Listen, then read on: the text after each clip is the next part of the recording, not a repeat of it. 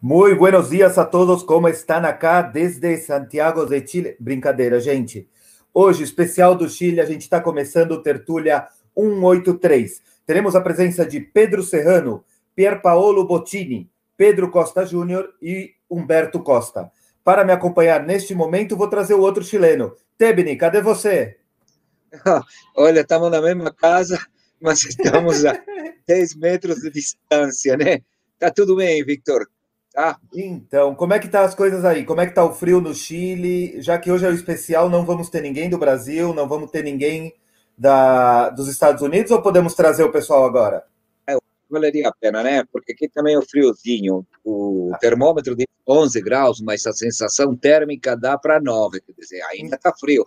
É então vamos primavera... trazer alguém que vamos trazer alguém que, que entende de frio. Cíntia Vanderkamp, nossa querida amiga do frio dos Estados Unidos, o frio de Trump. É, exatamente. Mesmo que esteja calor, aqui está sempre frio, por Nem causa desta coisa cor de laranja que se apoderou é, da Casa Branca se, se apoderou do bronzeado eterno dos americanos. Exatamente. E vamos trazer nossa querida chefinha, Mali! Ai, gente, e seus óculos lindos. Essas brincadeiras de chefinha, quem vê pensa, né, Cintia? Poxa vida, não, mas é verdade, viu, gente? Ela é a chefe. É. A, a, última vez que eu liguei para a Mali, a Mali falou: não posso te atender, estou trabalhando. Nossa. É assim, gente. Ontem eu fui dormir 10 e meia da noite. Mas tudo bem. Trabalhar enobrece, né, Cíntia? Isso. Só os homens, as mulheres não. não Nossa, é, é, não, nem me fala. Aqui, quando foi a, o plebiscito, eu fiquei em live até meia-noite. Gente, não. Tipo, eu saí sete e meia da manhã e cheguei em casa meia-noite, assim, tipo, acabou a última live, eu falei, posso dormir? E sete horas da manhã dando entrevista para a TV Cultura sobre o que, que foi esse, esse plebiscito no Chile. Ah, então... você está trabalhando com o Aldo Quiroga, né? Não, eles pediram um favor. Eu tenho, ah. eu tenho uma amiga na TV Cultura que é a Deli Santelli, trabalhou comigo uhum. na Band. E ela é produtora na Cultura, ela pede favores, a gente vai. Porque o Aldo Quiroga, que é o editor-chefe lá do Jornal da Manhã, ele é, ele é chileno. E é um uhum. puta cara gente boa. Muito gente boa. Um puta profissional. Deixa eu só fazer uma resposta aqui para o Marco Antônio Correia de Oliveira. Tebni, os jornais divulgaram que o incêndio na igreja no Chile teria participação de marinheiro. Procede infiltrados nesse ataque? Marco, eu posso te responder, eu também estou aqui no Chile. É, um marinheiro, um cabo segundo, foi preso pouco antes do incêndio de uma das igrejas, no dia 18 de outubro.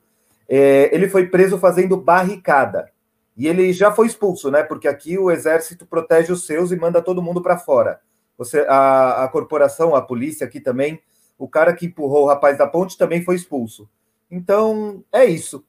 Vamos lá com a lei da, da Cíntia para não atrasar? Vamos lá, vamos lá. É, é uma lei engraçada hoje, hein, gente? E o pior de tudo é que eu, eu, duvidei dessa lei, achei que era mentira, entrei lá no estado de Michigan e é verdade.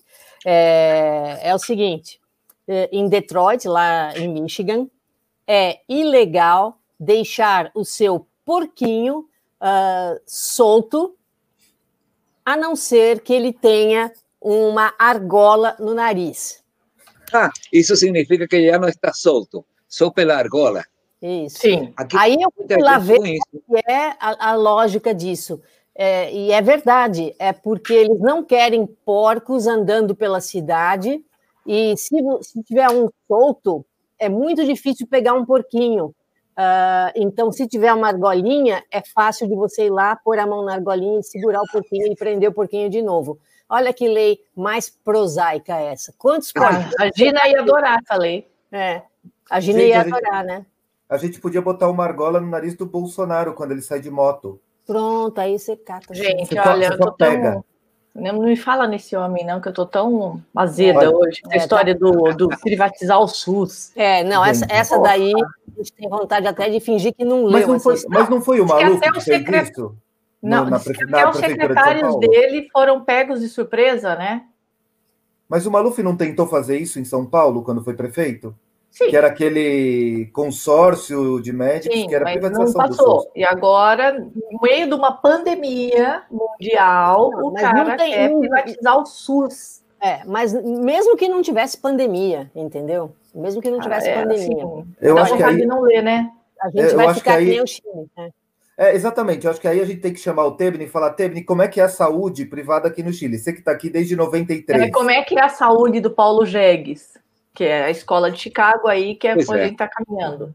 Pois é, não só a saúde, viu, Mali, o Victor? Previdência. A saúde, é. a previdência, a educação, gente, no Chile não tem faculdades gratuitas, são todas pagas, todas, inclusive as faculdades do Estado. Isso daí é uma sacanagem do tamanho de um bonde. Eu posso contar que eu estudei, fiz direito primeiro e nunca paguei. Aliás, eu tinha até uma bolsa, porque meu pai ganhava muito pouco, éramos dois na faculdade, meu irmão que fazia engenharia e eu fazia direito, e os dois fomos expulsos também, né? A gente não gostava do, do, do time oficial, então fomos expulsos da faculdade quando estávamos próximos para nos eh, formar.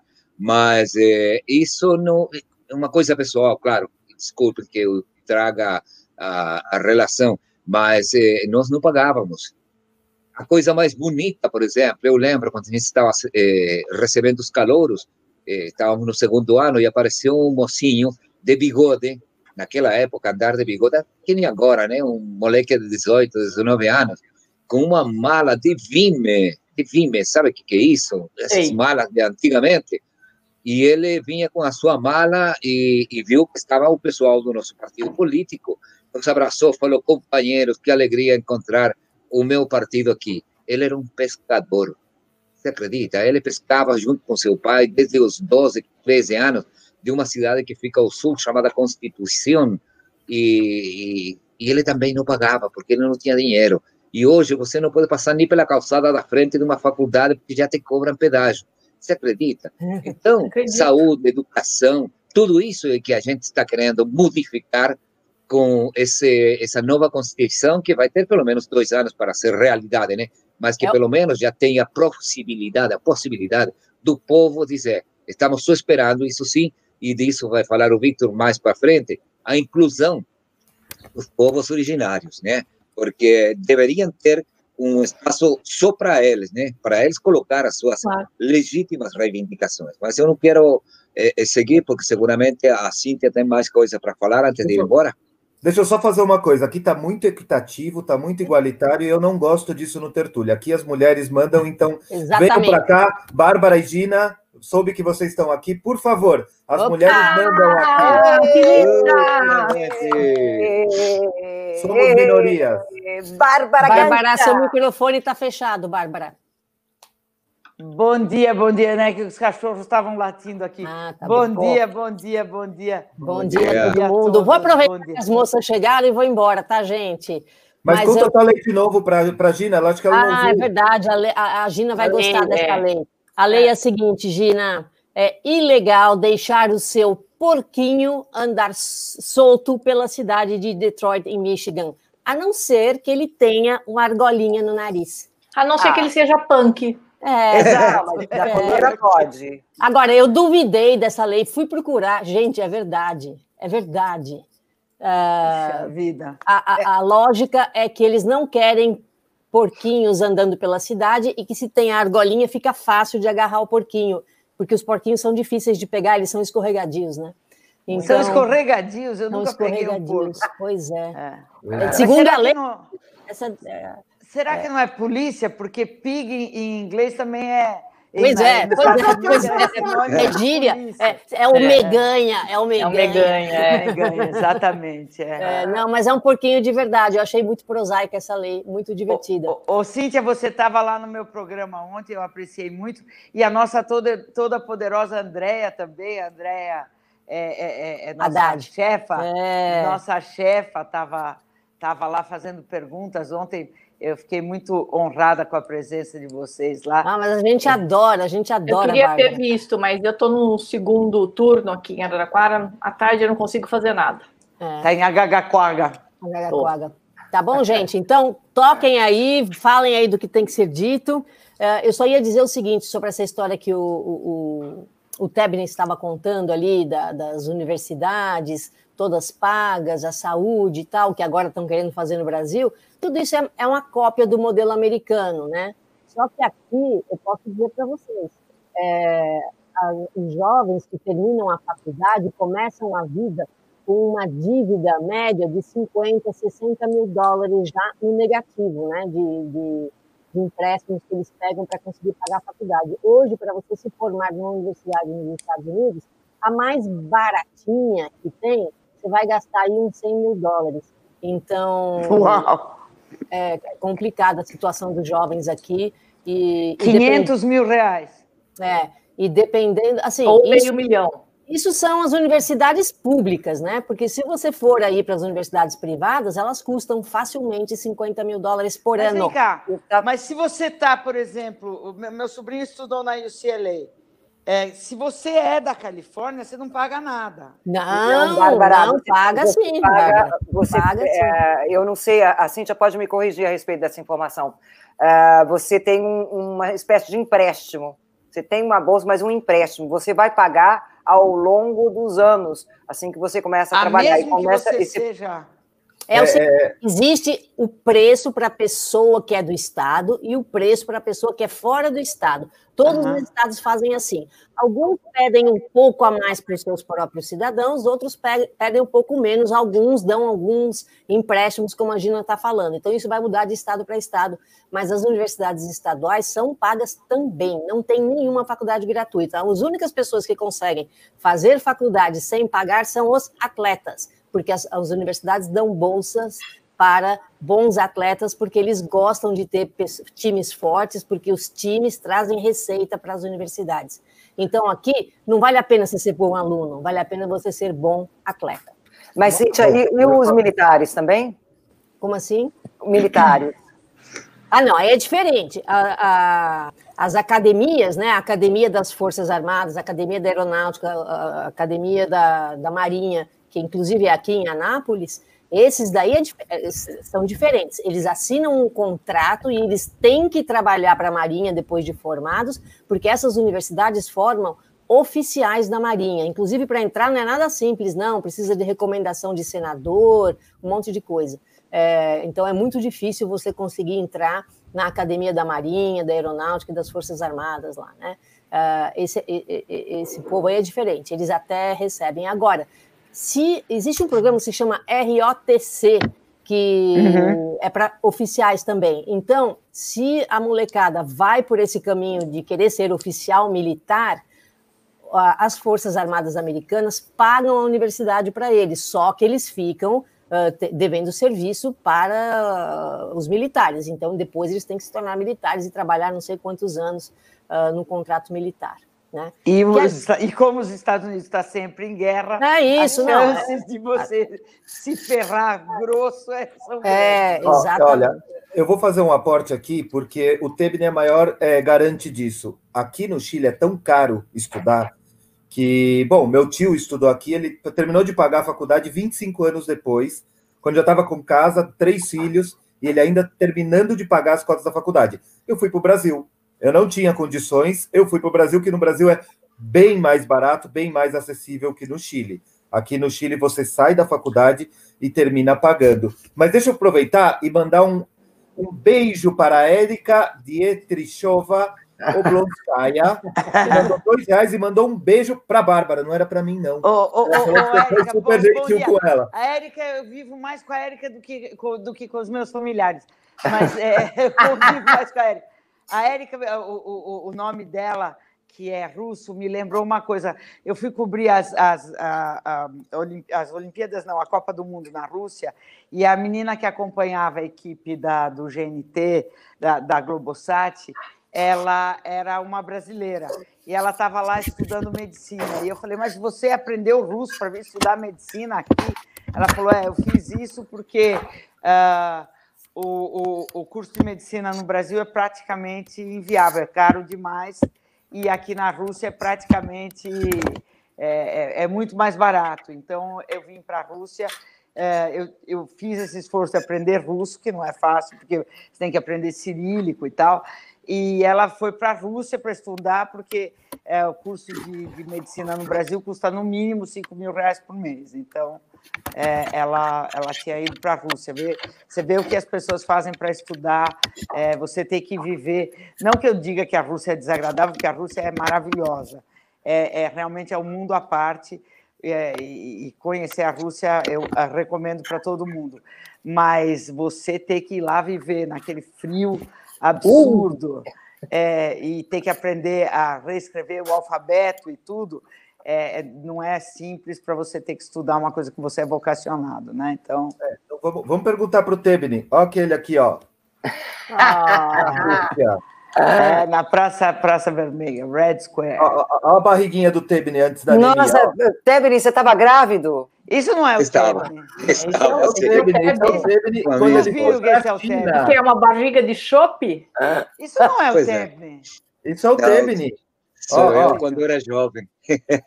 Agora estou magro. Deixa eu te contar. Olha essa fotografia daí, essa fotografia daí a gente fez na Praça Vermelha, claro. E tem um cara aí que é igualzinho ao Carlos Marx. E ele fica passeando, então você paga um dólar para ele e você faz uma fotografia com ele aí na Praça Vermelha, né? É tão engraçado e... isso. Eles chamam todo mundo pelo, pelo nome equivalente em, em espanhol. Então é, é Carlos Marx. Desde é. quando que foi Carlos Marx, Otebne? Em é espanhol é, Carlos, é Karl Marx. Mas ele não sei. era espanhol. Mas é que eu não quero responder vocês, não quero responder vocês falando em alemão, né? Por isso que falo Carlos, que é mais fácil. Então, Gente, aqui, olha... aqui no Chile tem um jogador da seleção chilena que ele chama Charles. E por é. isso ele é conhecido como o príncipe, só por causa do príncipe Ai, Charles. Então, tipo, aqui no Chile é meio complicado. Deixa eu aproveitar, fazer um, uma pausa, agradecer a Heloísa Viana pelo carinho de ontem, esquentando a oferta de cafezinhos hoje, para o Fábio não achar que quando ele sai a gente fica pão duro. É, Heloísa. Obrigado aí, valeu. O Fábio Panunzio está ausente por dois motivos. Primeiro, que ele foi tirar um brevet não sei aonde, segundo, que ele ficou sem internet. Tá, e agradecer a, Ana a Maria. Velha, a velha desculpa de ficar sem internet. É, é, ficar sem brevet, né? Fábio, é, ele foi, foi aeroplano, sei lá o que, que o maluco está inventando agora. Oh, oh, oh, Bárbara, eu sei, essa desculpa me valeu uma semana, viu? Ah. Deixa eu agradecer também é. a Ana Maria Balardim Bem, que me mandou um super sticker. Assim que obrigado, Ana Maria. Ela é uma Obrigadão, viu? Maria ah, Adoro Vitor, Ana Maria. Vitor, vamos, vamos, falar daquela notícia que você me enviou? Acho que a Bárbara também pode dar um pitaco. Gente, tá bom, vamos dispensar a Cíntia primeiro, para que ela possa dar aula. Daqui Vai ensinar French fries. na porta aí. Tchau, gente. Tá até amanhã. Até amanhã. E vamos deixar o Tebni dar a notícia dele, porque depois a gente fica e, e vai ser um pouco mais tranquilo. Vai lá, Tebni, o passe de filho para pai. Ah, pois é. Olha, eu vou ficar bem sério como diria o macaco Simão, né? Buemba, buemba, buemba. A polícia do Chile, que sempre teve, eh, digamos, uma alta porcentagem de respeito e de carinho por parte da população, está cada dia pior aqui no Chile. E é verdade. Olha, eles estão sendo acusados, o alto mando dos carabineiros, de surrupiar uma tonelada de dólares com coisas que a gente não consegue entender, né? Eh, Ontem foi apresentado, através de uma parlamentar de oposição, de sobrenome Girardi, tá? a Cristina Girardi, uma apresentação na Contraloria Geral da República do Chile, que tem a ver com toda aquela parte administrativa, né? Porque um general, que é o chefe da região leste do Chile, chamado Enrique Bassaletti, olha os italianos aí dando o que falar, é, disse que emitiu um pronunciamento de investigação e fiscalização por possíveis faltas à probidade e descumprimento da normativa pública e administrativa a raiz de fatos que involucram o chefe, o, aquele Enrique Bassaletti, eh, por prestar serviços para uma empresa norte-americana que em espanhol é Chile Tabacos. Tá? Eh, isso significa que ele estava emitindo, inclusive, faturas pelo serviço, o pior é que ele utilizava pessoal de carabineiros para prestar serviços de segurança naquela empresa privada. Isso pode significar, mais uma vez, uma baixa no Ibope dos Carabineiros, porque, além do mais, seu irmão, chamado Miguel Basaletti, ele é, tem um cargo na, no metrô de, de, de Santiago, né? Que é bastante alto e que estava encarregado de fazer a segurança das estações do metrô que foram incendiadas, o que coloca em dúvida a realidade dos incêndios terem sido provocados por eh, pessoas, por vândalos, por eh, delinquentes e tal. Porque se, se eles que têm essa, esse nível de influência eh, com a polícia fardada do Chile, chamada Carabineiros, você já pensou que pode ter acontecido, né? A queima das igrejas já está sendo severamente questionada e quem deveria dar segurança, que entre elas, imagina, uma das igrejas queimadas era a igreja dos Carabineiros, não sei como eles vão responder essa questão. Tudo isso apareceu num portal de muita importância aqui, que chama Interferência, que é de investigação, de pesquisa jornalística, né? Isso por parte eh, dos carabineiros, que hoje em dia estão cada vez mais, olha, já, já estão perdendo, o, o pessoal já está perdendo muito respeito por eles, né?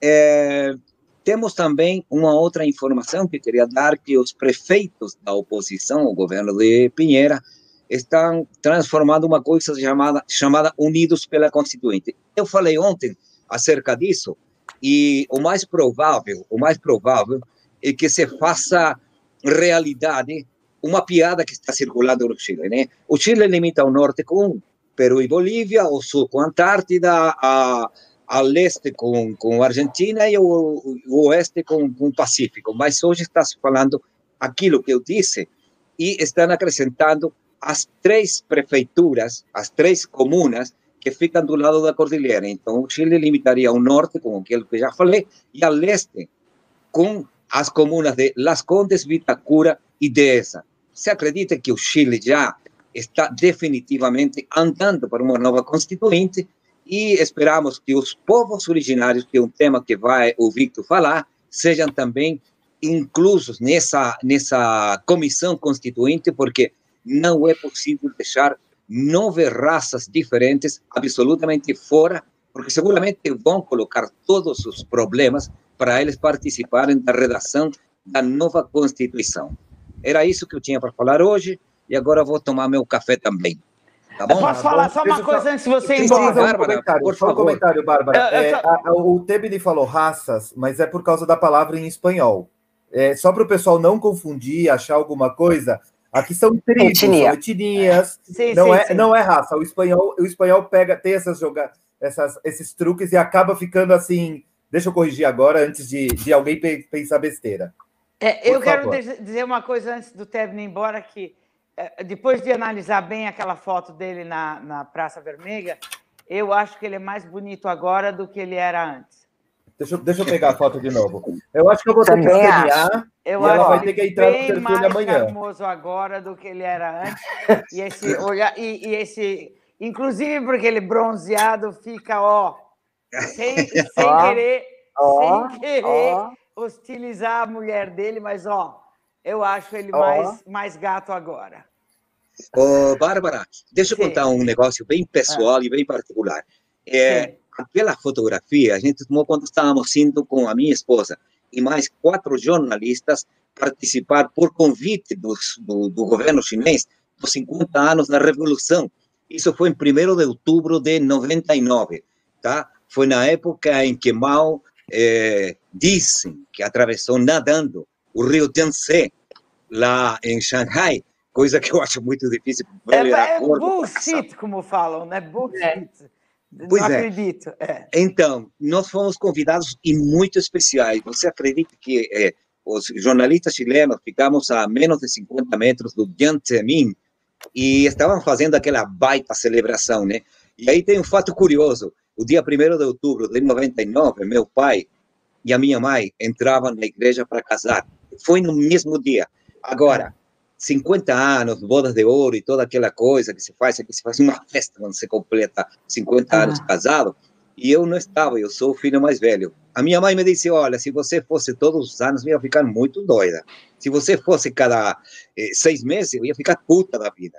Mas você é. não vai fazer nunca mais essa viagem. Então, deixei um representante que hoje está apresentando o Tertúlio, que chama Victor, que me representou, porque eu estava nesse mesmo dia batendo palmas, sei lá, aí, assistindo os desfiles que na, na China são extraordinários. E aproveitamos de ver os dois velhos que estão aí, eh, no, o, o Lenin, na Praça Vermelha, e o Mao, que está na Praça do Povo. Olha que coisa. É, mas Sim, você é vai, vai ser comunista assim na China, hein? Oh, peraí, peraí, peraí. Eu fiquei, cantando, eu fiquei cantando a Marceleza, bêbado de vinho com meu avô, que não podia beber. A gente ficou cantando a Marceleza até duas da manhã. Eu aprendi essa música por um dia. No dia é, seguinte, é, a ressaca esqueceu. Um vou falar um negócio. Você foi ver dois comunistas como prestam mesmo, dois comunistas mortos. Isso é bom comunista, comunista morto. É, a gente não reza, leva flores. Olha, é, engraçado, né? É. No caso do mal. Reza, olha, quem, quem for em Pequim, por favor, faça a seguinte experiência. Você fica numa fila enorme, porque chinês tem muitos, né? Para ver o túmulo onde está o, o, o mal. E ele está até, parece mais vivo do que quando era vivo. Porque hum. seguramente maquiam e toda aquela Sim. história, né? Aí você entra e um camarada tem, você vai e compra uma flor de plástico, não é uma flor de verdade. E, e, e, claro, você acha, vou colocar a flor nos pés do túmulo do mal. Mentira, Sim. tem um outro camarada antes de entrar que pega a tua flor e joga para fora, para uma outra sala. Aí aparece um menino com, com um, umas sacolas e vai vender de novo. Então é um negócio de nunca. Não é brincadeira. Olha, é só uma doação, gente, para o mal. É, é, não, é consumismo, consumismo. Consumismo que, mesmo. É, exato. Tá? eu acho que. Tá. Fica aí, Tebni. Hoje você não pode ir embora, porque você já fez o café da manhã. Hoje não tem desculpa de fazer café da manhã ou tomar café da manhã. Vamos Mas passar para uma. Filho. É, o filho é. Tem, que, tem que ser jornalista não investigativo. Não do inimigo, né? Não, não é. eu vou tomar um café agora, porque o eu comi uma coisa. Mora ao lado. Exatamente. Não, o inimigo mora junto. Dormiu na sala, no sofá. O inimigo mora Dormiu na Ele sala. Ele está na visita, no meu quarto, no, na minha ah, casa. O inimigo mora junto. Ah, deixa eu falar. Tem, tem uma notícia da Gina. Gina, hum. a gente conversou de uma notícia que eu tá, tô querendo que você conte para para a gente, por favor. É, eu, é, é assim, o, o Vitor me enviou um artigo que eu acho que saiu num jornal eh, chileno, não foi, Vitor? Ah, é argentino, Ou, é, é, hispânico. Uh, e a notícia é o seguinte: por um euro você pode comprar uma casa, nesse caso, na Sicília, uh, e, e, viver, ou seja, são essas cidadezinhas pequenas, qual a população realmente está quase que desaparecendo da cidadezinha, tem um risco, grande risco de se transformar numa cidade fantasma, por assim dizer. Então, por um euro você compra uma casa. Fala, opa, por um euro eu compro uma casa. Só que isso daí é, é verdade, não é? Porque você é, a reforma de uma casa dessa, muitas delas, inclusive, o teto está caindo, a encanamento não funciona, essa coisa toda, é a reforma desta casa, mas te custa quase 100 mil. Então, não caiu nem muito nesse conto do vigário, não. Né? Tem várias situações dessas pela Itália inteira, viu, gente? Tem, inclusive, eu acho que um brasileiro que comprou aí uma casa na Toscana. Investiu do bolso dele uma série de coisas, mas era o prazer dele e o dinheiro que ele também tinha para investir. Mas não caiam nessa de casa por um euro. Então, se fosse... Gente, estou achando que a TV Democracia devia comprar uma casinha dessa. Mas, mas você sabe que... né? Melhor Nos Estados Unidos nos Estados Unidos tem muita gente que compra uma cidade inteira. Lembra do é. o Bruce Willis e a. Como é que chamava a mulher dele? A. Demi Moore? A Demi Não. Moore. A Demi Moore, eles compravam, compraram uma cidade inteira. Tem muita gente que vai lá, e aquelas cidades do Velho Oeste que passavam pela Rota 66 lá, e que depois tiraram a Rota 66 porque fizeram autoestradas. E todas essas cidades que beiravam a Rota 66 foram virando cidades fantasmas.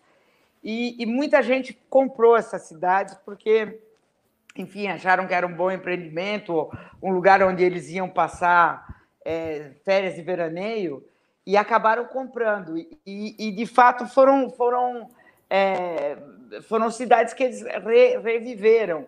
E as pessoas lá amam eles. Então, então tem uns empreendimentos desse tipo que podem valer a pena. E, e, eu me lembro que há, sei lá, 20 anos atrás, 25 anos atrás, as propriedades na Toscana valiam pouco. Valiam muito pouco. Você comprava um chateau é, na França, fantástico, é, sei lá, um castelo é, de 20, 30 quartos na, na, na, na, no sul da França, na Camargue, sei lá eu, por, por 100 mil dólares. Então, tem, tem, tem propriedades que valem muito a pena você comprar. Ah, isso Pode sim, que, como, né? como investimento. Por exemplo, a Lerê, Lerê, olha, a Lerê mora aqui perto de Verona, né? Lerê, Virgínia. Obrigada, Lerê. Ela também estava avisando que você tem tempo, inclusive, para reformar, 24 meses. Mas a respeito disso, ah lá, Lerê, beijão para você. É, a respeito disso, por exemplo, Salvatore Ferragamo, que é essa grande marca né, de, de calçados de luxo, do super luxo, eles compraram um burgo na Toscana, perto ali do lado de Montalcino, que é essa cidadezinha famosa pelo excelente vinho né, na Toscana, e reformaram aquele burgo, fizeram um hotel. Gente, ficou, ficou show. É. Ficou assim, o um máximo. E é um burgozinho, então tem várias casinhas. É e cada uma daquelas casas, né? Tanto que hum, uma vez me convidaram, eu tive até lá, e eu falei, bom, que ótimo, cheguei no quarto, quando eu vi o quarto não acabava mais. Um terraço com uma mesa, eu sozinha lá, né? Eu tava trabalhando, uma mesa só no terraço, aquela paisagem incrível, para 12, 15 pessoas, aquela mesa lá. Então, é, reformaram top, mas é um investimento que, se você tem um capital, como nesse caso Ferragamo ou outros, vale a pena, eu acho. Né? Então, Mas, você ganhou um sapato do Ferragamo ou não? Oi? Você ganhou um sapato lá do Ferragamo ou não? não, não. O único medo, o único medo é que é que o mundo inteiro é, isso me dá um medo tremendo. Minha irmã trabalha no mercado de luxo. Acredite se quiser, eu tenho uma irmã perua que é totalmente diferente de mim. Mas ela é, não dá para acreditar que ela seja minha irmã, porque ela é toda luxuosa. Mas é, o único medo é que eles transformem tudo que é, é bacana e tal é, no mercado de luxo, sabe? Que, que tudo fique com a mesma cara e que você vê que já um pouco, se você vai para Via Monte Napoleone, se você vai lá para uh, todo lugar fica com cara. Se vai para Rodeo Drive, para Monte Carlo, para onde for, tudo vai ter a mesma cara porque tudo é Louis Vuitton, Ferragamo, Prada. Gucci, é tudo a mesma cara, né? Inclusive as mercadorias que tem num no outro. Se você pensa que tem aquela famosa Luxótica, né? Que é a maior Sim. fabricante de óculos do mundo, o cara é o segundo cara mais rico da Itália hoje em dia. Ele é dono da todos os óculos que você conhece no mundo, da Ray-Ban, Oakley, Persol, todos os óculos bacanas que você pode imaginar na vida são donos de um, o, dono é um cara só. E você pensa, estou comprando um óculos dessa marca porque eu tenho essa personalidade e esse é o óculos. É, é tudo o mesmo cara que é dono. Então, é, homogeneiza, né? Eu sempre falo que é o mercado de luxo é o mercado duty free, é o mercado da, daquelas lojinhas que você vai no, no aeroporto e acha que você está sendo muito e você compra aquela mesma mesma porcariada toda é, é, é uma coisa só, né? Bom, é, não, deixa, eu, deixa, eu, interromper um pouquinho, só para mandar agradecer o super sticker da Lele Virgínia de oh! 99 cents. Boa! Isso, é, isso dá quase para começar a reformar uma casa aqui no Brasil. Olha, ela, ela tem o símbolo, símbolo do euro, olha só. É em euro, aqui é, mas ela euro a doação dela. Ela agora, vive, agora ela deixa vive, eu falar, falar um pouco da América Latina. Peraí, peraí, peraí, peraí, peraí, Vitor. Ela vive aqui perto de Verona. Hum. É por isso que ela tem o símbolo do, do euro. Bacana. E ela é uma criativa, viu, gente? Trabalha com arte. Você sabe? conhece pessoalmente? Não, não conheço pessoalmente, mas graças ah. à TV Democracia, ah. TV Democracia, a gente ganha amigos, viu? Oh, Gina, desculpa, já que está se falando em euros e, e, e, o TV Democracia está recebendo em tudo quanto é moeda, eu queria saber como vou fazer, né? Porque está complicado ir para o Brasil. Mas olha só, eu queria entregar uma moeda como essa. Se você vê, 1851. Data cobra e mostra o pau. Aqui. Uma moeda Nossa. que tem já Nossa, Quantos anos? 170 anos já vai cumprir, né? 149. 149. Exatamente.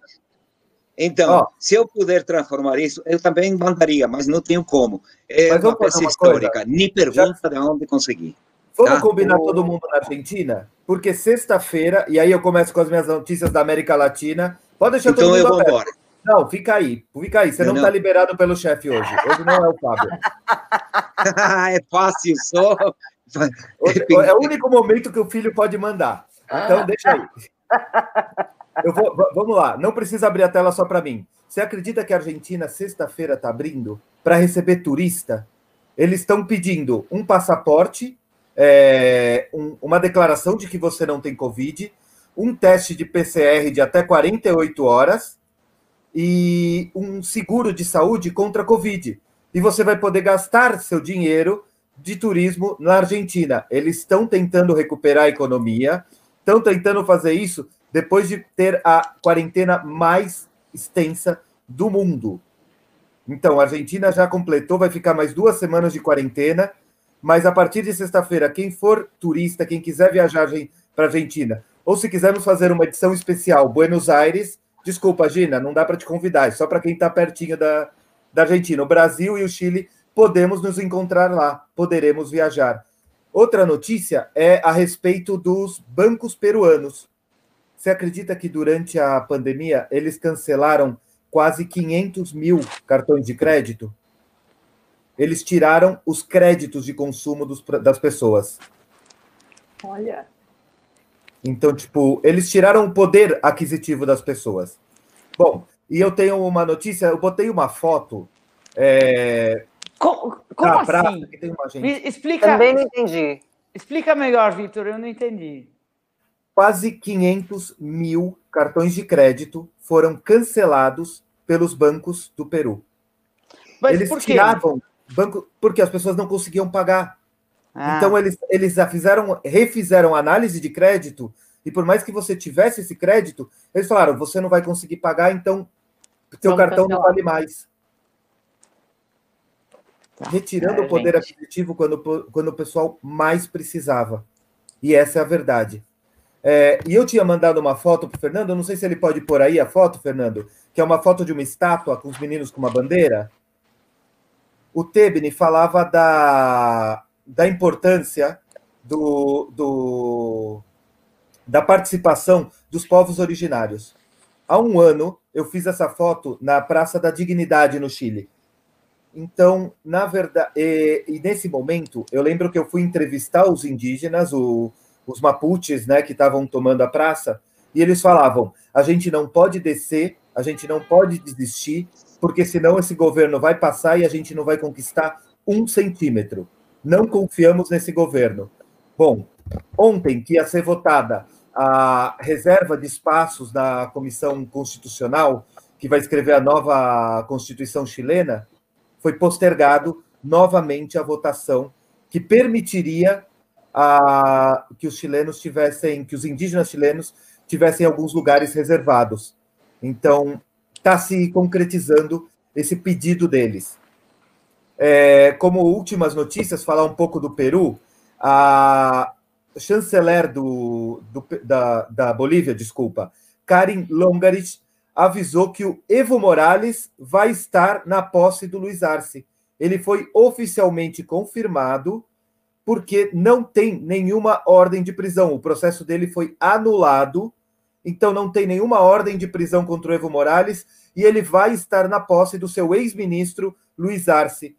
Outra pessoa que poderia estar, e aí depende do Luiz Arce, é o Nicolás Maduro, que apesar de que a Bolívia não reconheceu o, o governo Maduro, o governo boliviano falou: olha, se, se o presidente eleito quiser, a gente chama ele, convida ele. E a última notícia é: a, o Brasil exportou aquelas vigílias para pedir o golpe. As pessoas estão se instalando nas portas dos recintos militares, pedindo que os militares tomem o poder, porque não acreditam na eleição boliviana que escolheu Luiz Arce. É de uma estupidez tão grande quando tacar fogos de artifício no Supremo Tribunal Federal. O Brasil conseguiu exportar o que tem de pior para a Bolívia, que são essas vigílias na frente dos quartéis para pedir golpe militar. E para me despedir, uma outra foto, enquanto não chega o Pedro, que estava conectando ainda, é, tem uma foto minha de 2006 com um personagem que está sendo bem citado aqui. Não sei, Fernando, você pode pôr na tela. Vocês vão me encontrar bem magrinho. Eu tinha aí 25 anos. E olha quem está do lado Que bonitinho. Que bonitinho. Olha a cara de quem que acabou de ser perguntado pela ética do PFL. É, então, seu partido. É o Salles! É, é o Salles! É o Salles. Desde 2006. É, é o Salles. Dele. Mas ele já existia nessa época? Eu pensei que nessa época ele era barbudo e com chifre. Nada, nessa Tinha época um ele era campeão. Ele era, ele era candidato a deputado pelo PFL e era a época que o Antônio Carlos Magalhães tinha sido defenestrado do Senado, mas que voltaria nos braços do povo. Ah, ele era do PFL antes, faz sentido. Hum, faz sentido. Ah, é coerente, pelo menos, né? Ah, ele era do PFL. É coerente com a sua atuação política desde sim, então. Sim, sim. Quer dizer, é, é, totalmente, ele é PFL desde que ele nasceu. Desde criancinha. Foi, depois virou DEM, depois virou essa coisa que agora é PSL, né?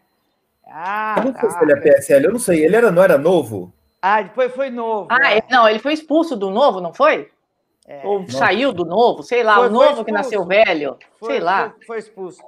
É. Não, eu estou achando que esse Amoedo, inclusive, que você teve toda essa coisa com esse Felipe Sabará, o Amoedo é muito melhor do que se tornou esse monstro desse novo. Eu acho que o Amoedo não está mais cabendo no novo, porque ele não é tão ruim quanto o novo. Sinceramente, estou falando sem ironia agora. Porque uhum. o novo está se provando um monstro. Ele não esperava que fosse tão, tão horroroso quanto quanto está se provando. Olha, na, na semana passada a gente entrevistou uma candidata aqui do Novo e eu confesso, Bárbara, eu não resisti. Eu perguntei para ela por que, que eles defendem um Estado mínimo, mas quando chegou a pandemia, eles viraram e pediram 1,2 trilhões para salvar os bancos não resisti, Bárbara. Não dá para entender essa incongruência. Não, daí eles vão te falar o seguinte: que se os bancos não. Se o sistema financeiro é outro, eles têm outro outlook. Eles vão te é. falar: o sistema financeiro não funcionando, não tem como dar emprego para as é. pessoas e dar emprego. O emprego para o liberal é a coisa mais importante, porque é o que determina a liberdade da pessoa. E sem emprego não tem. É outra, outra forma de ver e não é uma forma ilegítima, é, Vitor. E o, o, o, jeito de ver é que o banco é o garantidor da circulação do dinheiro, que é um bem que garante o emprego. É, é outra, outra maneira de ver a coisa. É, o único problema é que no Brasil o dinheiro não circula, é. fica lá na caixa dos bancos. Exato, exatamente. Sendo remunerado problema, pelo Banco Central. O problema é o, qual é a função do banco no Brasil. É, é Vamos perguntar. Ô, Tebni, como é que é, qual que é a função do Banco Estado do Chile? Que aqui no Chile ah, todo mundo tem Banco Estado. Pois é, o Banco Estado é, tem a, as mais terríveis políticas dos bancos privados. Você não consegue fazer nada. É um banco Gente, que deveria. O Pedro entrou, hein? Entrou? Então, Mas vamos deixar esse tema para amanhã, porque é, estamos muito. Oh, só uma coisa, tá? A Silvia Morello está dizendo aqui que o, o, quem foi expulso, expulso foi o Sabará. Foi o Sabará os, dois, é. os dois foram expulsos, o Salles e o Sabará. Então vamos tá chamar Um abraço, gente. Até amanhã. E o Salles um agora está sem partido. Tchau, Tebni. Tchau, Vitor. Tchau, tchau, tchau. tchau, gente. É... Eu deixo agora a Malik, que eu já estava de substituto aqui. Beijo, tá. que tenha um lindo dia. Calma. Que isso? Fica aí, Vitor.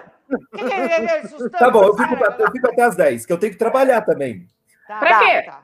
É rico, porque você está fazendo o quê agora? Não vai é, agora ele não está trabalhando. Pera lá, pera lá. Ele não vai tratar a gente mal como Opa. ele trata o pai. Oi, Pedro. Entrou, Oi, tudo entrou, bem, Bárbara? Como vai? Tudo bem? Oi, doutor Pedro. Entrou, entrou autoridade. Entrou autoridade aqui. Vamos, vamos parar com essa bagunça. bom dia, doutor Pedro. Bom dia, tudo bom, Bárbara? Tudo bem? Tudo bem, obrigada. Doutor Pedro, eu estava. É, a gente chamou o senhor aqui também por causa daquele post que o senhor fez, é, não sei se foi no Instagram ou no, no Twitter, sobre o Estado policial em cima de quem criou o Estado policial, né? Quer dizer, quem, quem alimentou essa coisa de não ter Estado de Direito, é, vale qualquer coisa, para se conseguir um objetivo está sendo pego por ele agora, né? É, não, é uma. É, vamos dizer, isso é natural, né? Porque é, é, é moço, né? Quer dizer, não, que não tem muita vida, né? E, é, muito tempo de vida, e ao mesmo tempo é, não, não, não estudou história, não tem muita noção, né? Esse modelo de, de mix de liberalismo econômico com autoritarismo que nós temos na, na América do Sul e que encanta a juventude de direita, ela encanta porque é um déficit cognitivo dessa juventude, não consegue compreender o que é o fenômeno. Né? Quando comecei a estudar o problema do, do, desse autoritarismo que vem do sistema de justiça, que são medidas de exceção produzidas pelo sistema de justiça, a gente já alertava de que isso não seria só um problema contra a esquerda ou contra o PT, isso iria acabar se espraiando para a sociedade como um todo, porque sempre foi assim, né?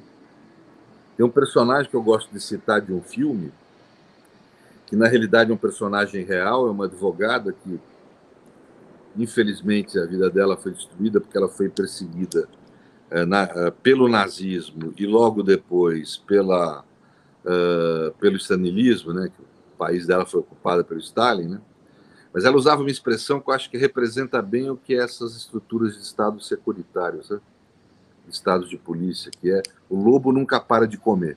Né, quer dizer, é. esses, esse modelo de veja aqui você pega o Bolsonaro para dar um exemplo mais simples, né?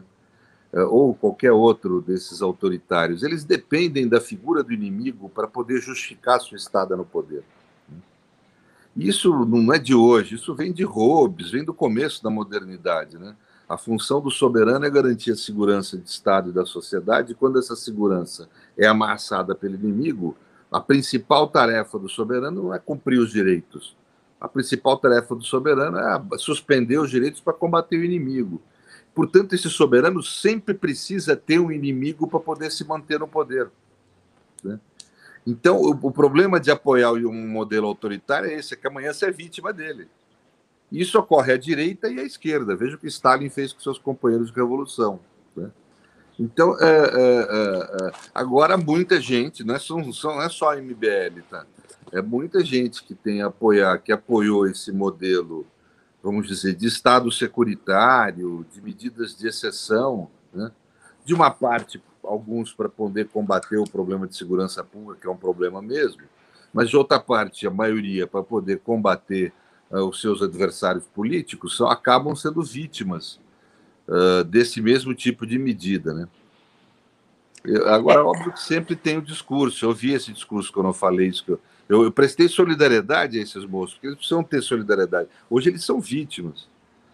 Né? Não adianta a gente, quer dizer, é, e, e, e, a nossa única forma de sair disso é prestar solidariedade a todo mundo que for vítima e estarmos juntos, né?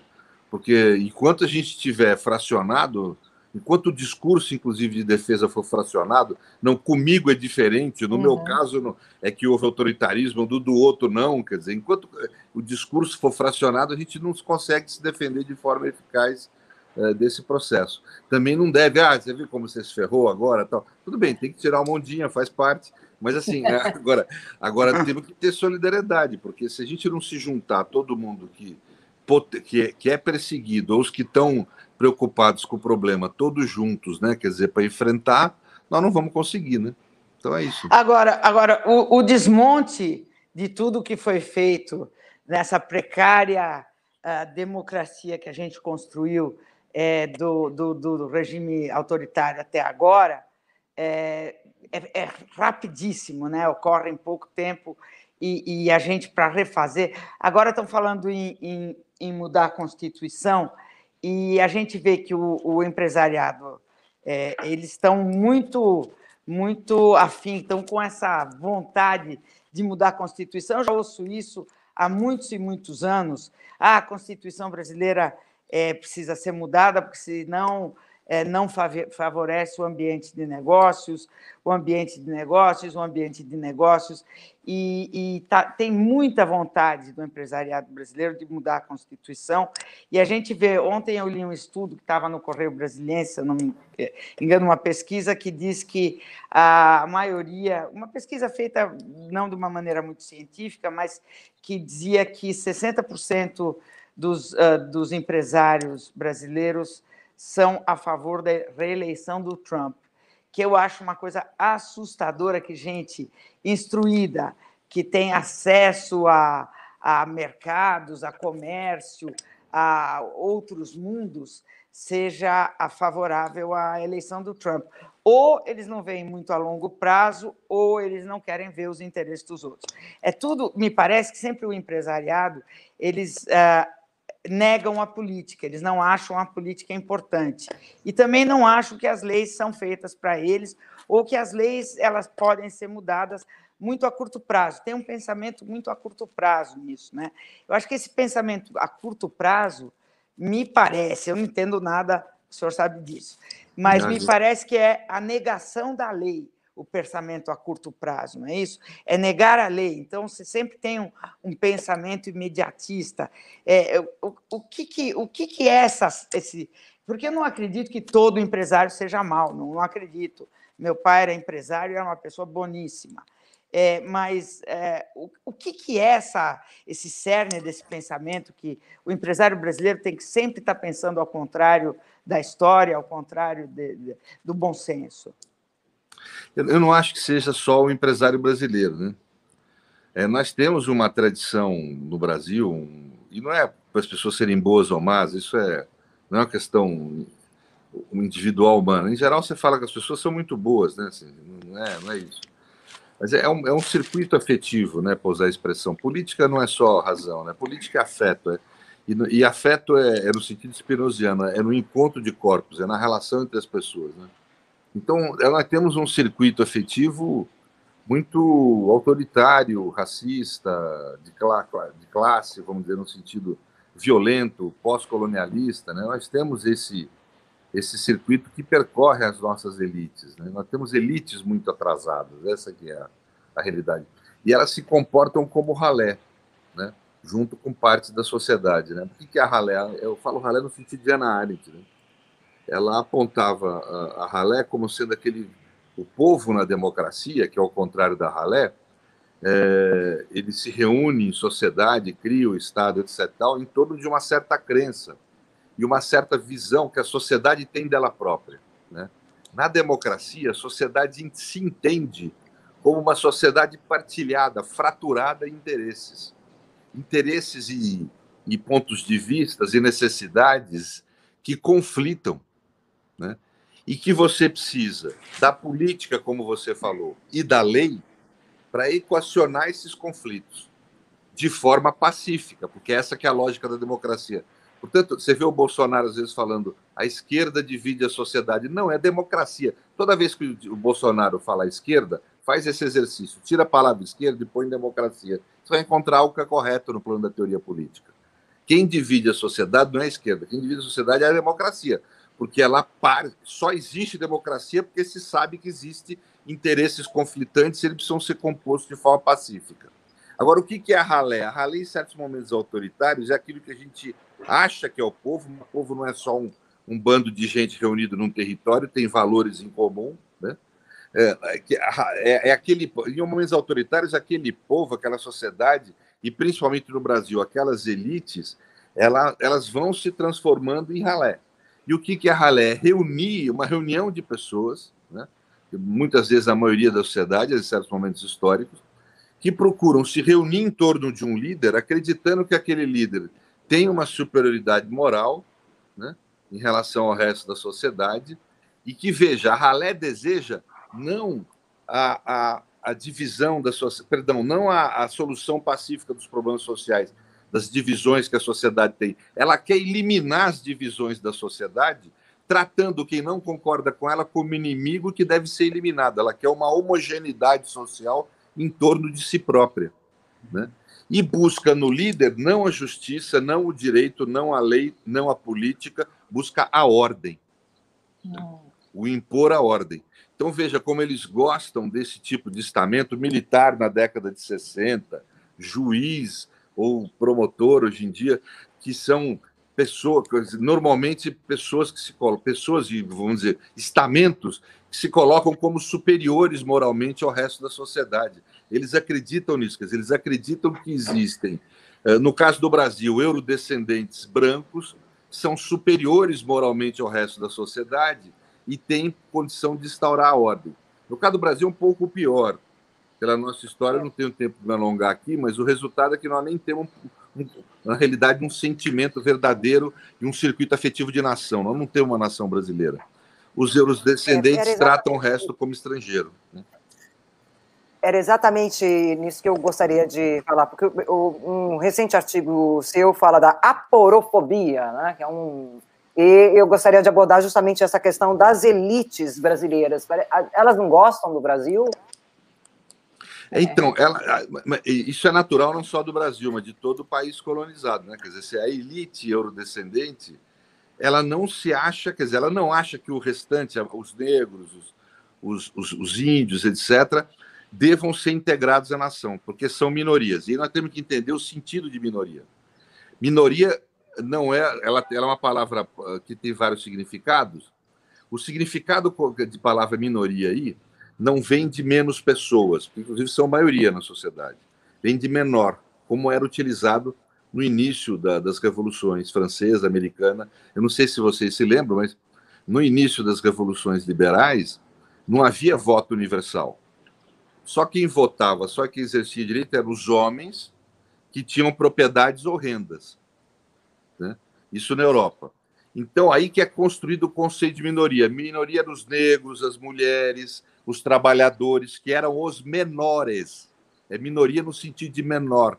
Aquele que não tem condição, eh, de, vamos dizer, de maturidade ou interesa como ser humano para exercer direitos.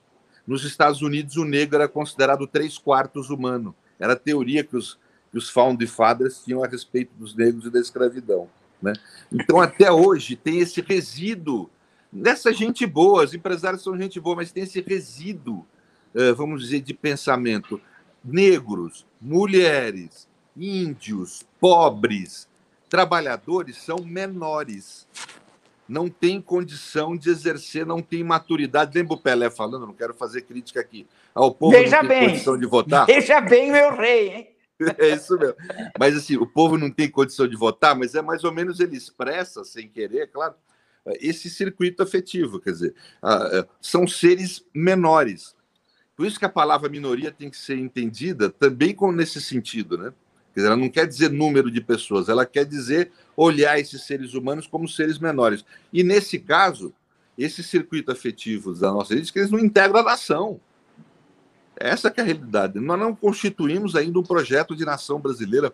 Por isso que é muito difícil ter democracia aqui, direitos, e essa tradição dos direitos que o mundo moderno criou. É difícil ter modernidade no Brasil. Por quê? Porque nós não temos ainda esse pressuposto da modernidade, que é a construção, vamos dizer, de uma nação no sentido mais amplo da palavra. Onde é quando a gente, em tese, é igual. Quando a gente vê uh, alguém criticando alguma das pessoas uh, dessa, dessa elite uh, que eu chamo de empresários, o Pedro chama de dessa elite do atraso mesmo, Gessé de Souza, alguém citou aí, é, são pessoas que, quando eles vão analisar o Brasil, eles falam o Brasil como se eles estivessem longe do Brasil. O Brasil está ali, eles estão aqui, e eles falam do Brasil como se eles estivessem a partir de Miami, né? Eles falam no Brasil como se eles não fizessem parte disso. Eles não são minimamente responsáveis e o Brasil é uma coisa destacada deles. Eles não, eles não se identificam com aquilo, né? Aquilo, eles estão na Holanda, eles são. Quando eles, quando eles vão para fora, eles andam de ônibus, né? Eles falam, ai, que lindo ser pobre aqui, né? Eles adoram é, andar de metrô em Londres, né? Essa coisa toda. É verdade. Não, isso é uma outra coisa que eu acho muito gozada. Aconteceu é. comigo, eu sou filho de espanhol, né? Não tenho. Uhum. Mas é filho de espanhol pobre, né? Mas eu não sei se você já notou que não tem pobre, né? Nos nossos é. ascendentes, né? É. Essa, a, a, nós viemos aqui de imigração europeia, mas você, toda uhum. família tem uma história. A minha tem história de que era de você ter passado que era médico do rei. Eu fui é. médico de rei. Então tem, uma, tem uma, todo mundo tem uma história. Né? É. Mas parece que todo mundo veio para cá porque estava enjoado da Europa, veio passar é, as férias é. selva Vamos para aquele país exótico. aquele país Exatamente. exótico. Né? Exatamente. Mas é interessante isso, quer dizer, então tem uma certa sensação, e tem essa sensação de não pertencimento mesmo. As pessoas aqui em São Paulo se sentem mais à vontade em Nova York do que às vezes numa cidade do interior do Nordeste ou do Norte, né? Mas, é, é mas isso é parte, acho que, desse processo mesmo. Agora, um, professor, é, se essa coisa de vamos mudar a Constituição, a Constituição foi feita para dificultar a sua mudança. É, eu sei que no Chile agora estão mudando, é, mas tem ali um processo histórico que o, o Pinochet é, realmente causou um trauma à nação. Eu lembro que eu fui para o Chile quando já estava de novo processo democrático e tudo, e as pessoas ali são tão traumatizadas que você vê que elas têm até medo, até hoje, de falar, é, é, é, sei lá, abertamente, elas são cheias de pudores, é uma, é uma, uma, uma população que realmente ficou traumatizada por ter passado por aqueles anos. Uh, e eles necessitam de uma realmente virar a página. É, o Brasil, não sei se a anistia não fez virar a página direito e tal, mas as pessoas falam com muita naturalidade de fazer uma nova Constituição, sendo que a nossa, é, não sei o que, que aconteceu, mas precisa de uma nova Constituição. Como é que as pessoas falam disso sem ter nenhuma vergonha? Doutor Pedro, é, podemos inserir na, na, conversa, se o senhor permitir, o, o, próximo convidado nosso, que ele, eu acho que ele pode dar também um. um é o Pier? É, é o Pier Paulo. Pier Paulo. É o Pier, Pier Paulo, é, não é Pier Paulo, Olá. não, é Pier Paulo. Está com duas italianas aqui, é Pier Paulo. Tá muito bem, muito bem. tchau, tchau, Pier Paulo, como está? Tchau, Bárbara. Oi, Pedro. Valeu, Oi, Gina. tudo bom, Pier? Muito bom estar aqui com vocês de novo. Em especial com o Pedro, que é um grande colega aí de muito tempo. Muito tempo, é.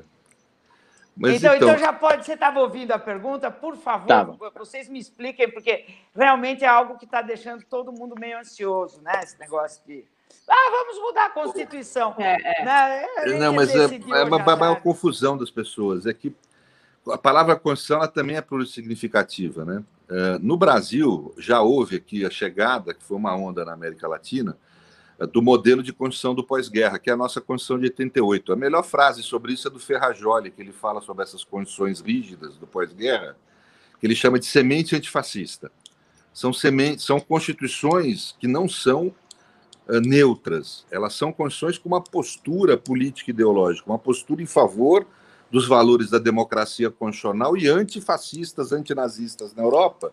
E nesse esteio vieram as condições latino-americanas do período, do período posterior, na década de 80, que aqui no Brasil é de 88, que são condições antiditadura. A do Chile, não. Então, a do Chile, que que eles estão 30 anos atrasados, um pouco menos aí, no caso deles, mas mas eles estão atrasados, quer dizer, eles estão agora produzindo a sua constituição antiditadura. Né? Eles estão agora produzindo uh, essa, esse tipo, esse modelo de constituição típica do pós-guerra, que é rígida, que realiza opções ideológico-políticas e tem como núcleo central uma extensa garantia de direitos. Então, eles estão agora querendo uh, realizar. Né? Aqui no Brasil, ao contrário, eles estão querendo utilizar uh, do, do, do, desse discurso de, de, marketing falando que a mudança da condição do Chile seria a mesma coisa que aqui. Não, aqui não. Aqui tem setores de ultradireita que estão querendo fazer retroagir, quer dizer, voltar atrás no tempo, nós voltarmos uh, num período em que você tinha constituições só estruturais, sem direitos, para poder, vamos dizer, uh, contrariar ou ir contra a democracia constitucional e seus valores. Né? Ou seja, uma, eles querem fazer um movimento de regressão e não um movimento de avanço nos valores da democracia constitucional, como é o que há no Chile. Então, são, são situações absolutamente diversas. Né? O Chile está agora se atualizando em relação ao que ele já tinha que ter feito, como a própria sociedade lá fala, muito tempo atrás. Né? No nosso caso, não é o caso de mudar, o nosso problema é aplicar a Constituição. Né? Nós, no Brasil, ainda, por uma série de fatores que a gente já falou hoje, não conseguimos ainda universalizar a nossa Constituição. É, e o governo, quem saiu com essa de reformar a Constituição, nem disfarça, né? Diz que tem que reformar porque ela tem muitos direitos. É isso, é, é típico isso, né? Tem, tem, temos que estabelecer deveres, né? Mas é, é, é uma pergunta para os dois. É, essa Constituição brasileira, ela é perfeita mesmo? Por exemplo, uma outra coisa, o, o, obrigar também esses conchavos, esses acordos com, que acaba dando isso. Ela é perfeita? A pergunta é essa. Quer responder aí, Pira? Você está? a minha boas-vindas aqui, essa pergunta fácil, mas deixa eu, deixa eu só, só colocar, não, eu acho que nenhuma Constituição é perfeita, aliás, nenhum arcabouço normativo, até por ser um produto humano, ele não é perfeito, ele é o resultado de, de uma discussão de conflito de interesses, de interesses heterogêneos, então é natural que a nossa Constituição, assim como a nossa lei, ela guarde uma série de contradições internas, inclusive. Mas eu vou falar um pouco do, do que eu entendo aqui, é, eu não vou entrar demais na seara constitucional, porque essa área é do Pedro Serrano e ele, mais do que ninguém, compreende profundamente todos esses aspectos.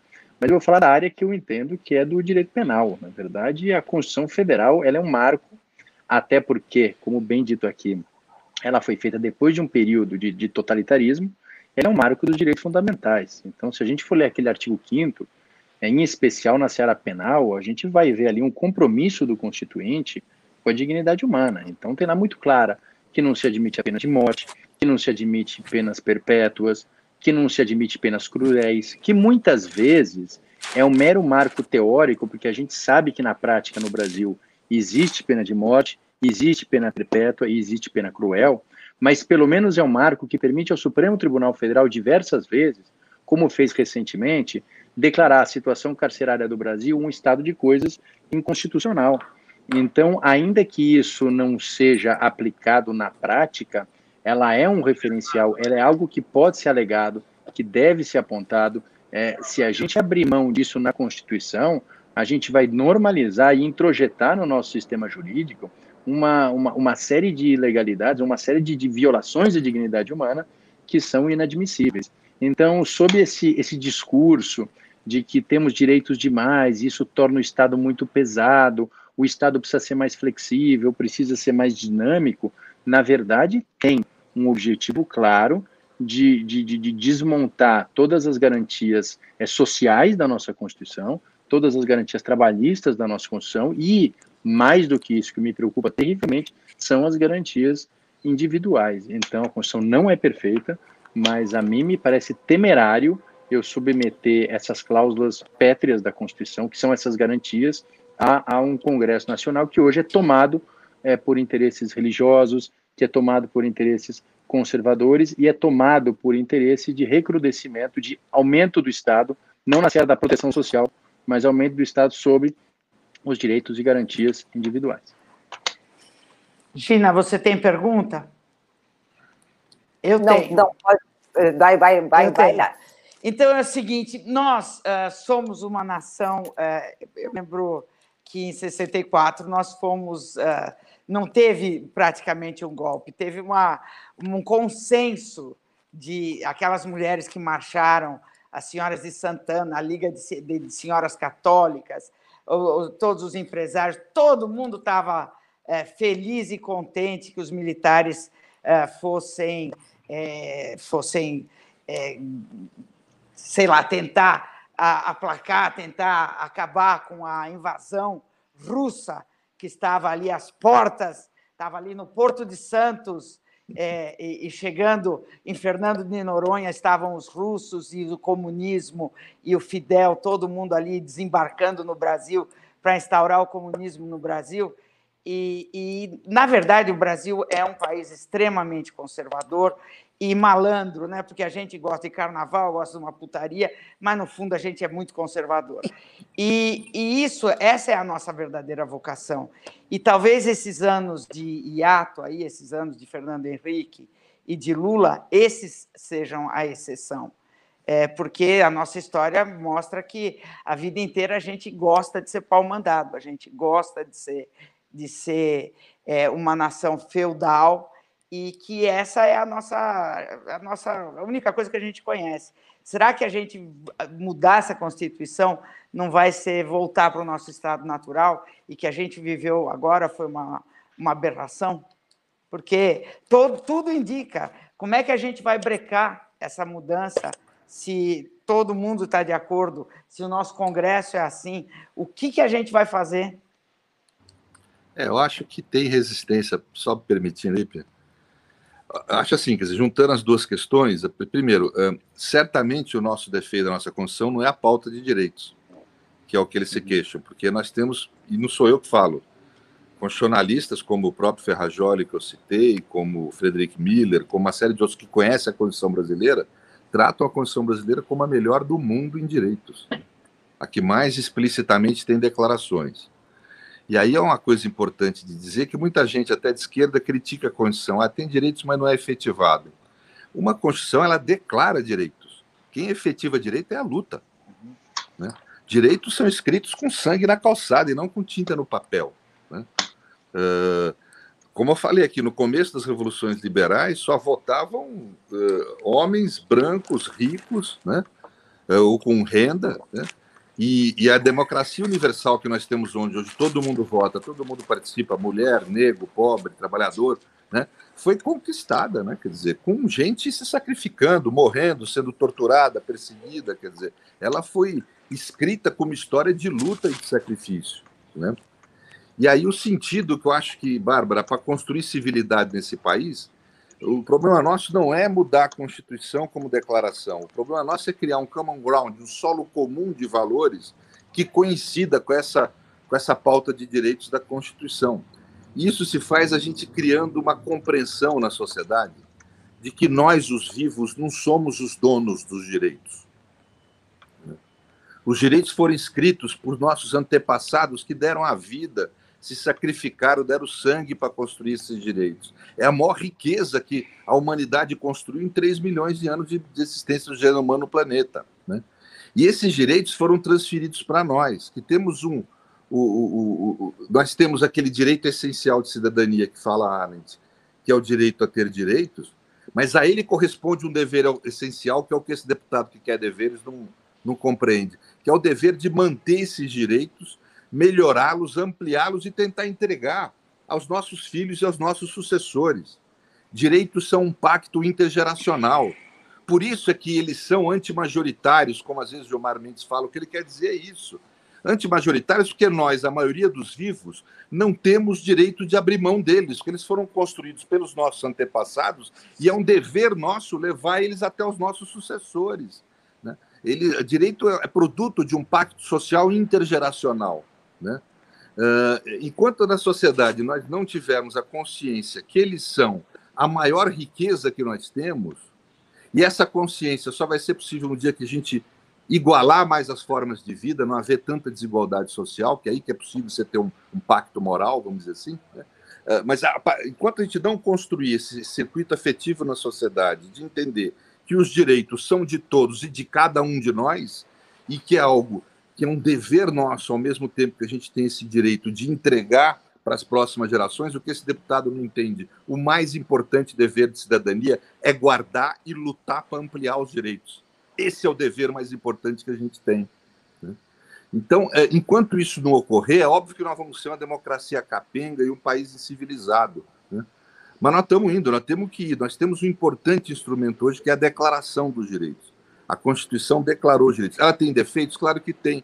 Ela tem uma estrutura de Estado negativa, quis fazer uma junção entre modelo de judiciário controlador da jurisdição própria dos Estados Unidos, da constitucionalidade própria dos Estados Unidos, com o modelo europeu de controle político, criou um monstrengo, tem uma série de equívocos na estrutura de Estado. Mas nós temos a melhor pauta de direitos do mundo, a maior riqueza que nós construímos desde que o Brasil uh, se iniciou. Quer dizer, nós não podemos perder a nossa chance de construir uma nação.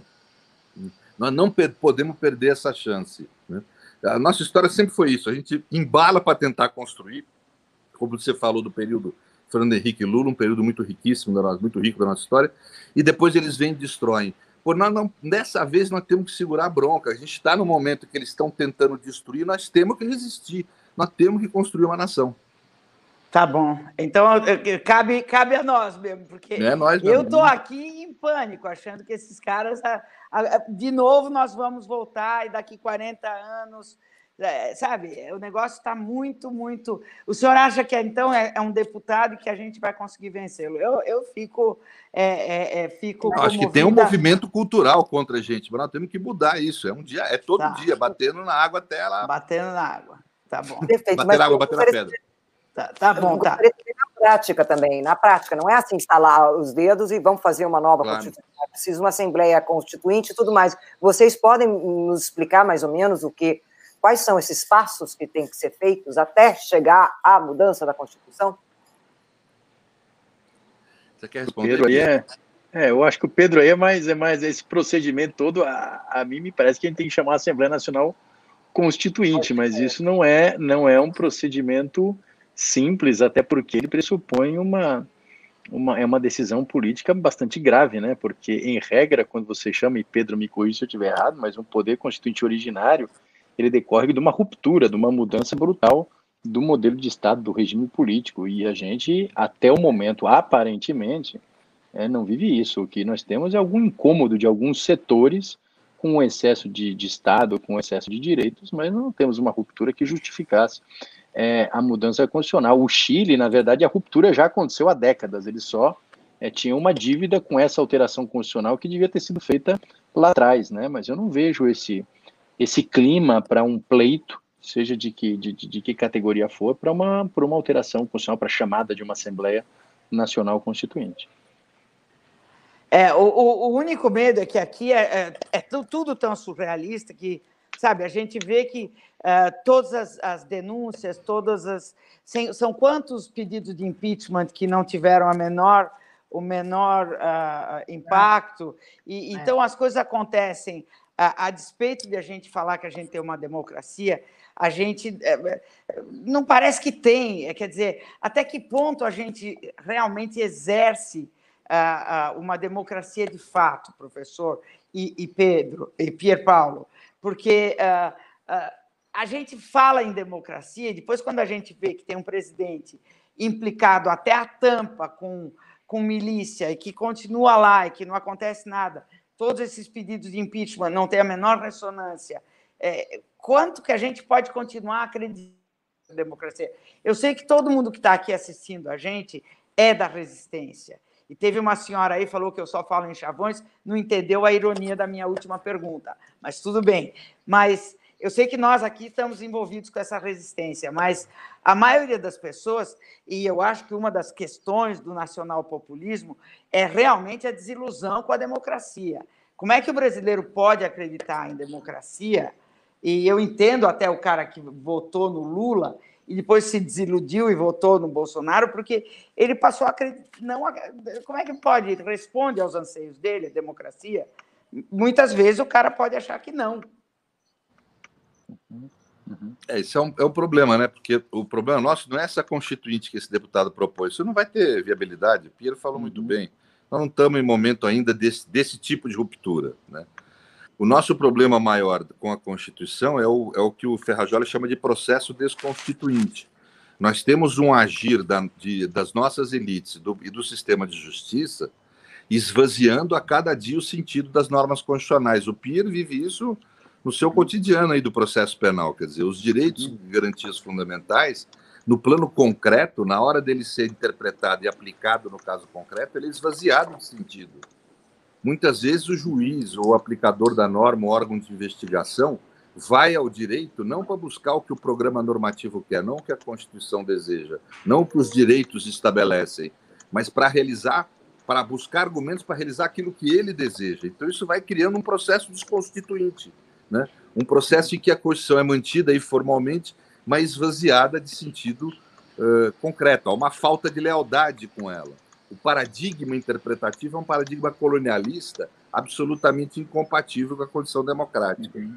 Agora, o que nós temos nas sociedades, Bárbaras, é, são graus diferentes de intensidade democrática e constitucional. Tem um autor chamado Karl Laustein que, que trata sobre isso no plano da, do constitucionalismo. Quer dizer, você tem graus diferentes de intensidade da eficácia da Constituição e da democracia dependendo da sociedade. Infelizmente, a nossa desigualdade social brutal leva a maior parte da nossa sociedade a não usufruir dos direitos.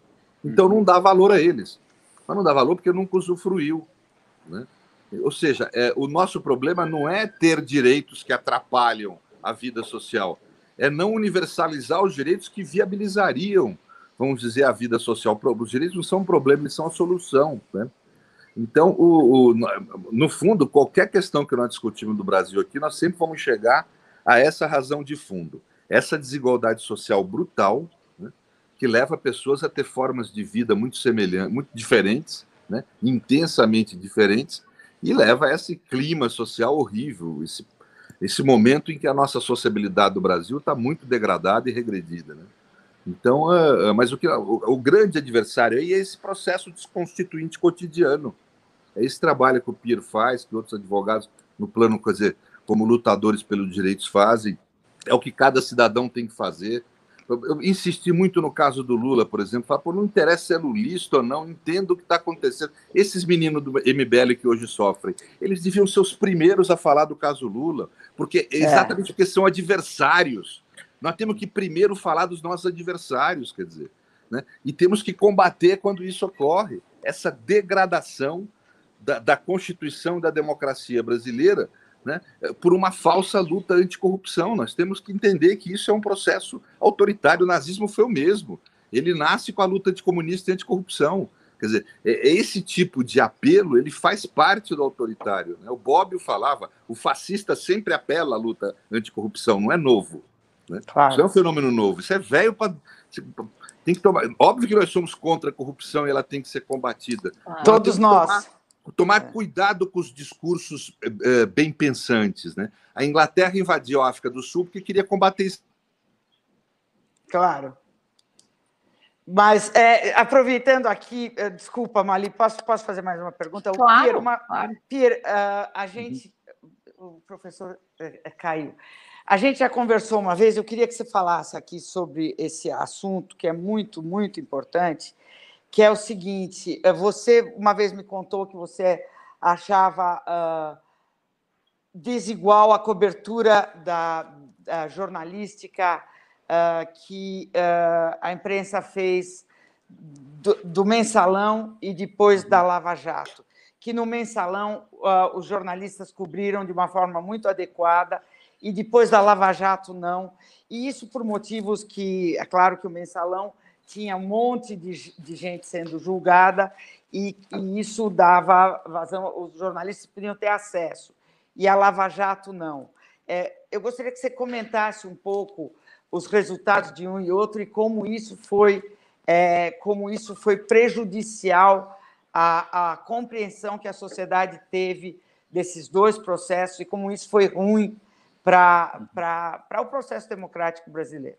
Gente, desculpe, eu vou ter que sair porque eu tenho uma aula para dar. Eu agradeço muito a oportunidade. Você estava dando um uma aqui. Você tá, tá, é, outra aula. Outra, outra aula, né? Imagina, é, muito, ideia. muito obrigada. Muito obrigado, sempre, viu, gente? Porque, obrigada, ó, preciosa a sua Obrigado, gente. Abraço. Muito obrigada. Obrigado. Isso, eu acho Bárbara, importante que você fale é, sobre isso, Pierre, por favor. Tá. É, boa questão, e eu acho que ela se liga muito com o que a gente estava falando, Bárbara. Eu só queria, só queria é, trazer, eu não me lembro quem que falou uma vez, num desses livros sobre a história do fascismo, que diz que o, o fascismo não morreu com, com Hitler e com Mussolini, né? Na verdade, é, é mais fácil você depor ou matar um tirano do que você acabar com a ideia que originou o fascismo, né? Porque a gente sempre, quando a gente fala no fascismo, a gente imagina que veio um governante e o seu grupo e usurpou o poder a despeito da, da população que queria liberdade. E não é verdade, né? Na verdade, todos esses regimes de força como você bem lembrou, eles foram acompanhados de manifestações populares é, que pediam efetivamente mais deveres, mais responsabilidade, menos crimes, e em troca disso, então, eles ofereciam a sua liberdade e a sua democracia. Então a gente tem que tomar muito cuidado com isso, e aí, para fazer o gancho com a sua pergunta, é, às vezes a gente vê esse tipo de pensamento nos próprios profissionais de imprensa e naqueles que cobrem determinadas situações, principalmente no campo penal. A gente sabe que no direito penal, desde daquele jornalista que cobre ali aquele crime é cotidiano naqueles programas é, de televisão que à tarde mostram aqueles crimes violentos, até o jornalista que cobre os casos é, de direito econômico, de lava-jato, no fundo, no fundo, você tem uma propensão sempre de acreditar na acusação. De acreditar na acusação, primeiro, porque as pessoas elas, elas têm um sentimento de ódio e de vingança contra quem elas acreditam que cometeu o crime. Em segundo lugar, porque você cria, e essa é uma estratégia de alguns agentes do poder público, cria uma relação de dependência com alguns setores da imprensa. Porque na medida que a maior parte desses processos são sigilosos, então cria-se uma estratégia em que eu vou a, dando migalhas para esse profissional de imprensa de informação, da qual ele depende, porque vocês sabem que é uma disputa pelo furo, e aquele profissional que não dá o furo, ele é, ele tem a sua carreira afetada. Então há uma disputa pelo furo, e por diante dessa disputa pelo furo, da primazia, de ser o primeiro a dar notícia, é, algumas autoridades públicas, então, se utilizam isso em seu benefício. Há uma espécie de acordo, às vezes tácito, às vezes expresso, em que eu lhe dou uma informação que é sigilosa, eu lhe dou essa primazia, eu lhe dou essa preponderância sobre essa informação, e, por outro lado, você, é, imprensa, dá uma cobertura que me seja favorável, você faz uma matéria que me seja favorável, você, de alguma forma, presume que as coisas que eu digo são verdadeiras. E você apresenta essas matérias dessa forma. Então, por isso que a cobertura da Lava Jato, no meu ponto de vista, ela foi sim uma cobertura parcial.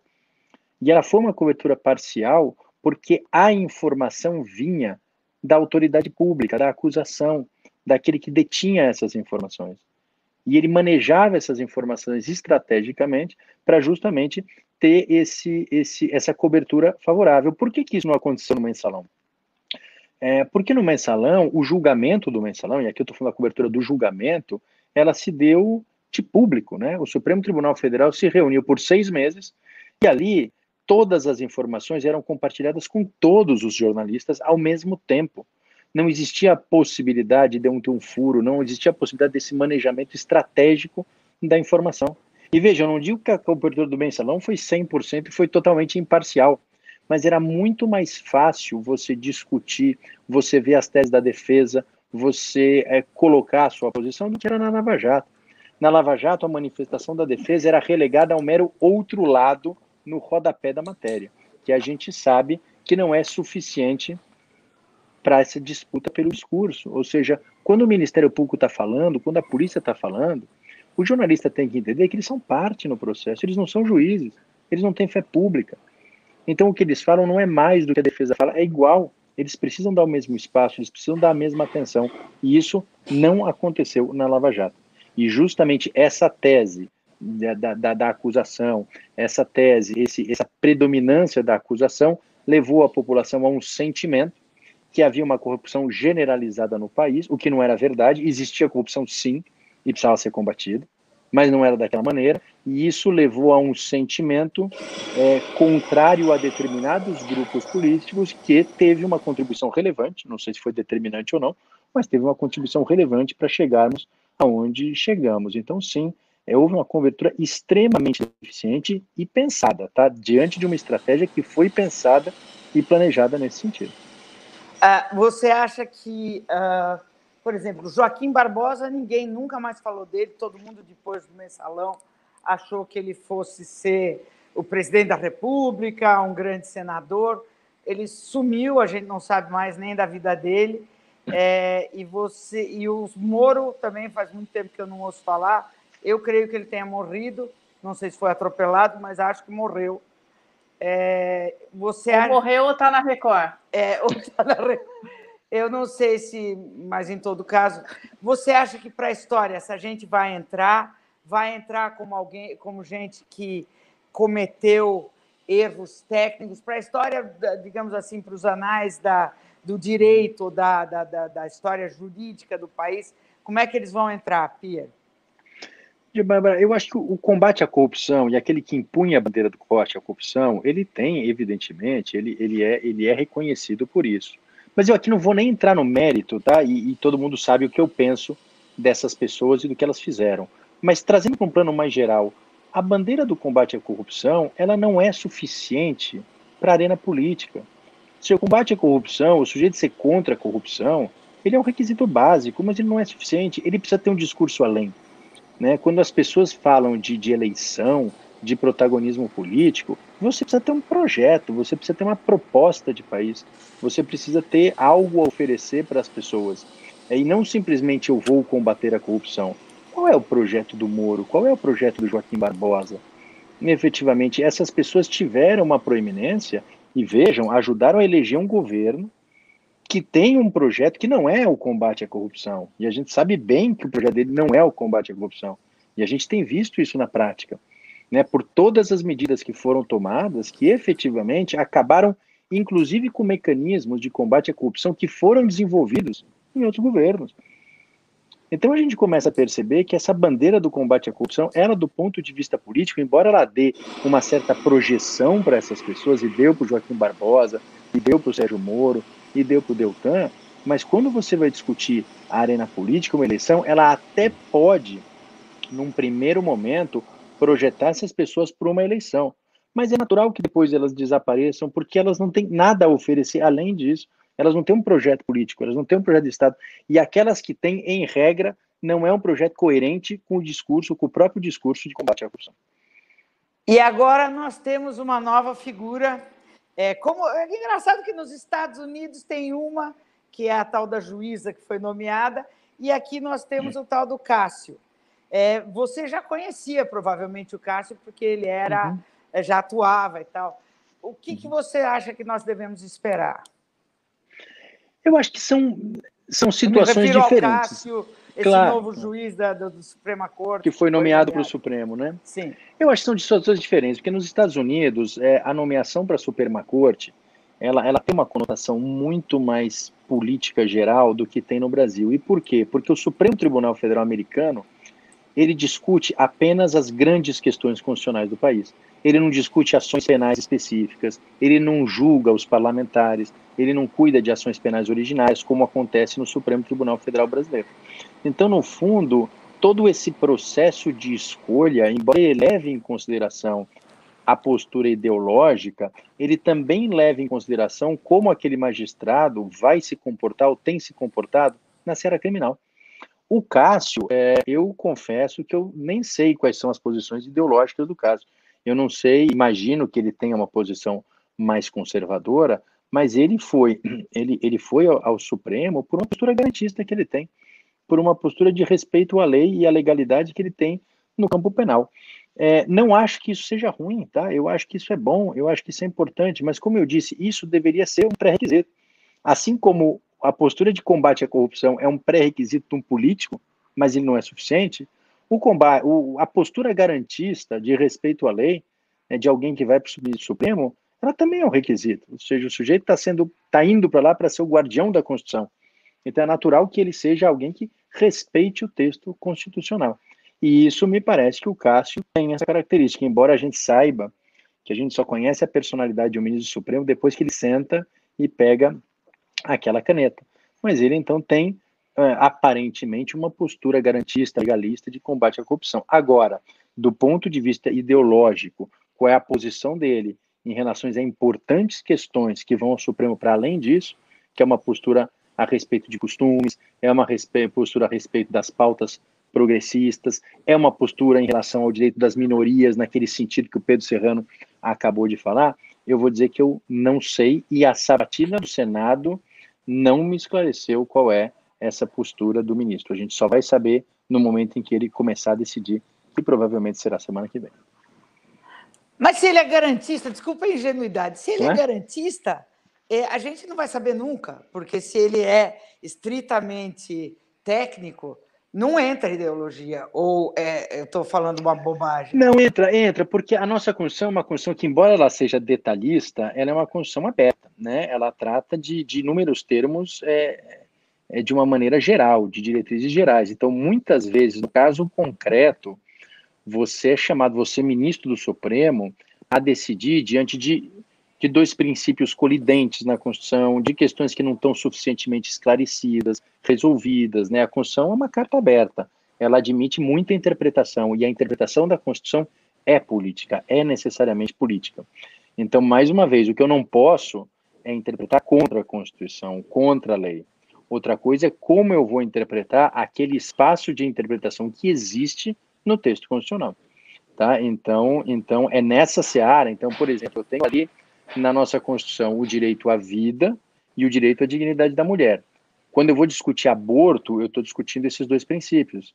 E aí entra a postura ideológica, ou seja, de que forma esses princípios se sobrepõem, de qual é a síntese desses princípios para o caso concreto. Então, há um espaço largo para uma decisão política, aonde o juiz vai sim colocar o seu mundo de vida e a sua postura ideológica. É, o que ele não pode é decidir contra o texto constitucional.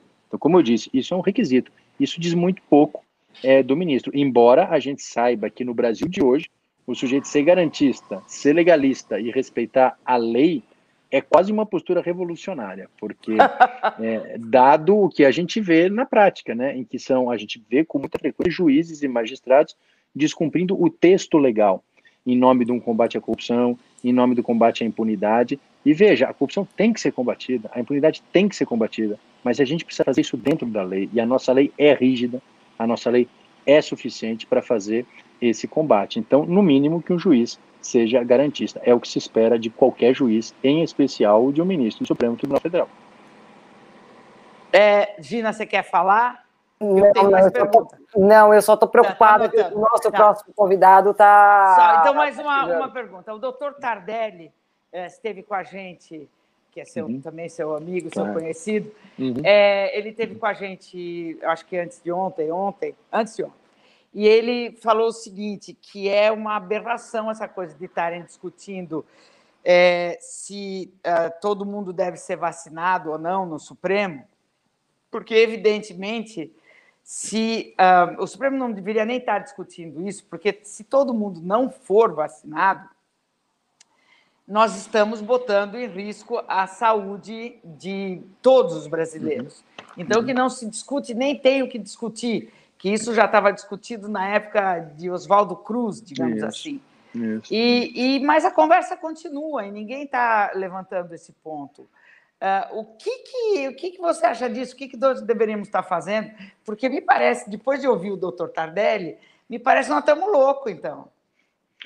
Eu acho, veja, a discussão da, da, da, vacina compulsória, ela foi discutida, inclusive, no Supremo Tribunal Federal na época do Rodrigues Alves, né? Inclusive com o Rui Rodrigues... Barbosa, o Rui ah. Barbosa sendo contra a vacinação compulsória e fazendo uma sustentação, eu não me lembro se ele fez a sustentação oral enquanto advogado ou enquanto senador no Senado, mas, mas existem vários discursos, inclusive do Rui Barbosa, contrário à, à, à vacinação, sob um prisma do liberalismo, em que o Estado não podia intervir nos direitos e garantias individuais, até porque a gente estava no começo do século XX, em que você tinha uma concepção, principalmente da elite brasileira, é, absolutamente no, no, de um liberalismo extremo. Então, ou seja, o Estado ele não pode intervir é, minimamente é, é nas, nas, nas, nas, liberdades é, individuais. É, igual agora, sabe, mesma coisa. Igual agora, exato. É, outro dia eu vi uma pessoa falando que o, o, o, mercado regulamenta tudo e a gente tem que ter um liberalismo pleno. Ou seja, a gente voltou a uma concepção liberal pré é, crise de 29, a gente voltou exato. numa concepção liberal pré, pré, pré, pré, pré-estado social, né? Algo que não funcionou. A gente resultou numa crise de 29, resultou numa Segunda Guerra Mundial, resultou em uma série de, de, de, de problemas. Crise então... de 2008, é exatamente então, a mesma coisa. É, é isso, e a gente caminha, eu, talvez, né, para alguma. Mas, mas diga, diga. Tudo isso que, que... não seria não, uma. Peraí, peraí, peraí, Mali, Mali. Deixa, deixa ele terminar. Daí o Rui Barbosa falou isso, e daí. Falou isso, essa discussão aconteceu no, no, no, no, Supremo, já aconteceu naquele momento, e hoje a gente volta a essa discussão. A mim me parece que hoje, é, com, com assentamento de do, do, do um conceito de que o Estado tem que intervir em determinadas situações, é principalmente para estabelecer um mínimo de racionalidade econômica e a saúde pública, é evidente que, que, que, você tem que ter essa intervenção. Veja, é, é, tão, é tão surreal a discussão que a gente não consegue pautar no Supremo a discussão da liberalização do consumo de drogas. Uhum. É, que, ou seja, se o Estado não pode intervir na vida das pessoas, por que, que ele pode intervir, então, em relação às drogas, proibindo o sujeito do consumo de drogas, e ele não pode intervir para obrigar a pessoa a se vacinar? Tem a alguém gente, falando gente... aí tem alguém falando que uh, vacinação obrigatória é uma coisa, compulsória é outra. Pierre. Veja, a, a, mim me parece que, independente do conceito que se faça, a mim me parece que eu preciso estabelecer um processo, uma política pública de vacinação, e na medida em que a pessoa não vacinada ela coloca em risco a saúde pública, eu vou estabelecer uma, uma, uma sanção, alguma espécie de, de, de, de, de repressão, de castigo, que evidentemente não vai ser criminal, mas alguém falou, inclusive, na questão da, da votação, eu acho que hoje tinha um projeto de lei no Senado, mas alguma espécie de sanção para que o sujeito seja, seja obrigado a a se vacinar. É claro que você não vai ter a força pública indo na casa do sujeito, amarrando ele e arrastando essa pessoa até o posto de saúde para ser vacinado. Hoje você tem outras formas é, de criar impulsos para que essa pessoa cumpra a lei. É, você pode estabelecer uma série de outras políticas. Então, eu, eu não vejo problema do Estado efetivamente exigir a vacinação como uma política de saúde pública. Era sobre isso que eu ia falar com ele. Ele já respondeu. Gente, eu vou pedir licença agora também. Eu sei que tem um outro convidado aqui. Eu também preciso eu é, sair. Obrigada. Mas... Gente, é muito bom participar com vocês de novo aqui desse bate-papo. A gente o, é que o agradece. O, Pierre tem, o Pierre tá cheio de gente presa que precisa mais dele do que a gente. É. A gente ainda não precisa dele. Um é, muito bem, grande. gente. Muito Tchau, obrigada bom ver. Paulo, obrigada. Beijo, obrigada mesmo. O nosso próximo convidado é o Pedro Costa Júnior, e ele já é conhecido aqui no nosso Ei. programa, né? Um especialistaço, né? Em política. Naquele país comandado pelo Laranjinha. Exato, principalmente dos Estados Unidos, né? Ai, que ótimo conversar com ele hoje, porque estamos ali, né? Estamos na reta de chegada. Ou, do, ou de, ou do final, é, né? Ou de, ou, de, ou estamos na beira do penhasco, uma das duas. Né? Bom dia, bom dia, meninas. Prazer falar dia, com vocês. Pedro. Bom dia, bom dia, bom Mali. Dia. Bom dia, Gina. Bom Saudades dia. da Bárbara. As últimas vezes não tive com ela, estava sentindo falta. Ela Exatamente. sempre anima as nossas manhãs quando está aí. E estava um prazer aqui. A última vez também que eu tive aí, eu falei depois do Pedro Serrano uma das nossas, uma das nossas grandes representações é, do mundo jurista aí, que sempre nos dá muita esperança, né? E ouvindo também uh, o Piero aí, estava muito bom. Uma aula, como vocês disseram aí. E estamos a seis dias das eleições, menos de uma semana, das eleições mais importantes uh, do mundo todo, do planeta Terra, do sistema internacional, todo mundo de olho. A terça-feira que vem, as eleições nos Estados Unidos são diferentes das eleições aqui no Brasil, né? Elas não acontecem um domingo. Aqui no Brasil tem toda, é um, enfim, uma preparação, um clima, um ambiente. Nos Estados Unidos são sempre numa terça-feira. É, não é feriado, então o sujeito tem que é, se preparar para votar durante um dia comum de trabalho. Às vezes ele se desloca, né? É, onde ele trabalha e onde ele vota é muito longe, então há todo um, enfim, uma preparação para ele uh, votar, não é simples. O voto lá não é obrigatório, é facultativo, então também há um incentivo muito grande para que as pessoas possam votar de ambos os partidos, tanto republicano como democrata, de ambos os candidatos, tanto o presidente Trump quanto uh, o, o, o, Biden, né, o presidenciável Biden. Uh, para dar um dado muito importante, eu acho, para a gente introduzir a nossa conversa aí, né? Cerca de metade das pessoas nos Estados Unidos votam há décadas, né? Muito pouco. Ah, enfim, é, se você pegar aí, né? É, o índice de pessoas que votam né, nas democracias cujo voto são obrigatório, como aqui no Brasil, e aonde o voto é facultativo, como é nos Estados Unidos, em muitos países da Europa, né, onde a Gina acompanha muito bem, é, é, é drástico a diferença. Então, no, nos Estados Unidos, é, você tem cerca de 230 milhões de pessoas aptas a votar, e só metade delas votam. Né? Nas últimas eleições, para a gente ter uma ideia, é, em 2016, quando o presidente Trump ganhou da Hillary Clinton né, é, no colégio eleitoral e, portanto, levou, 55% é, das pessoas votaram. Né? Então, é, há uma expectativa que nessa eleição possa se votar mais gente, né, seja recorde, né, é, segundo as estimativas, aí, os estudos, né, não dá para saber, mas os estudos apontam que de 62% a 65% possa votar, vai ser um recorde se isso realmente acontecer. Né? Mais uma vez, nas últimas décadas, é, de 50% a 55% só vão votar, e há uma campanha muito forte para que as pessoas possam votar.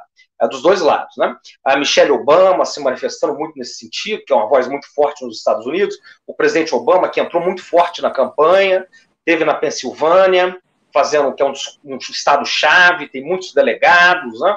são 20 delegados que, que podem decidir as eleições. Agora teve a, na Flórida, que tem 29 delegados, são os dois estados mais decisivos entre os swing states, né? Porque uh, não são os dois estados que têm mais delegados, né? os estados que têm mais delegados são uh, o Texas e a Califórnia, mas são estados onde as coisas estão mais ou menos decididas historicamente, né?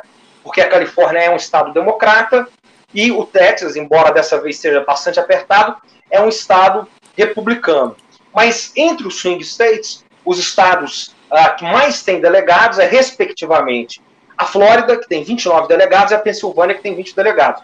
Então, a coisa está muito disputada. O presidente Obama já esteve, o ex-presidente Obama já esteve primeiro na Pensilvânia e agora esteve na Flórida fazendo discurso. E a mensagem dele é: não uh, ignorem, né, não liguem, ignorem as pesquisas, não olhem para as pesquisas como se a gente estivesse na frente, porque uh, o que interessa é o voto na urna. Se vocês olharem para as pesquisas como se a gente já tivesse ganhado, a gente pode perder e seguramente vai perder as eleições. O importante é votar. Né? A Michelle Obama né, aparece nos vídeos dela com um colarzinho escrito Vote, né? É votem, né? Mas, então mas... a mensagem, a mensagem só para concluir, a mensagem da Michelle Obama é, é, o seguinte, né? Nós somos arrogantes em 2016, achamos que a eleição estava ganha, não saímos de casa para votar e nós temos que votar agora. E tem surtido resultado, porque quase 70, cerca de 70 milhões de pessoas um recorde absoluto, já votaram nessas eleições. A estimativa é que a imensa maioria é democrata, por causa da questão da pandemia, né? Então, uh, se, enfim, tudo aponta que os votos antecipados pelo correio, e não, enfim, alguns desses votos também não são pelo correio, a imensa maioria é pelo correio, mas alguns são nos postos de votos, né? É, o que aponta também que nesses postos já dá para saber uh, a, são, são democratas, a maioria também, né? Porque você vai votar ou em postos democratas ou em postos republicanos, dá para saber isso nos Estados Unidos já.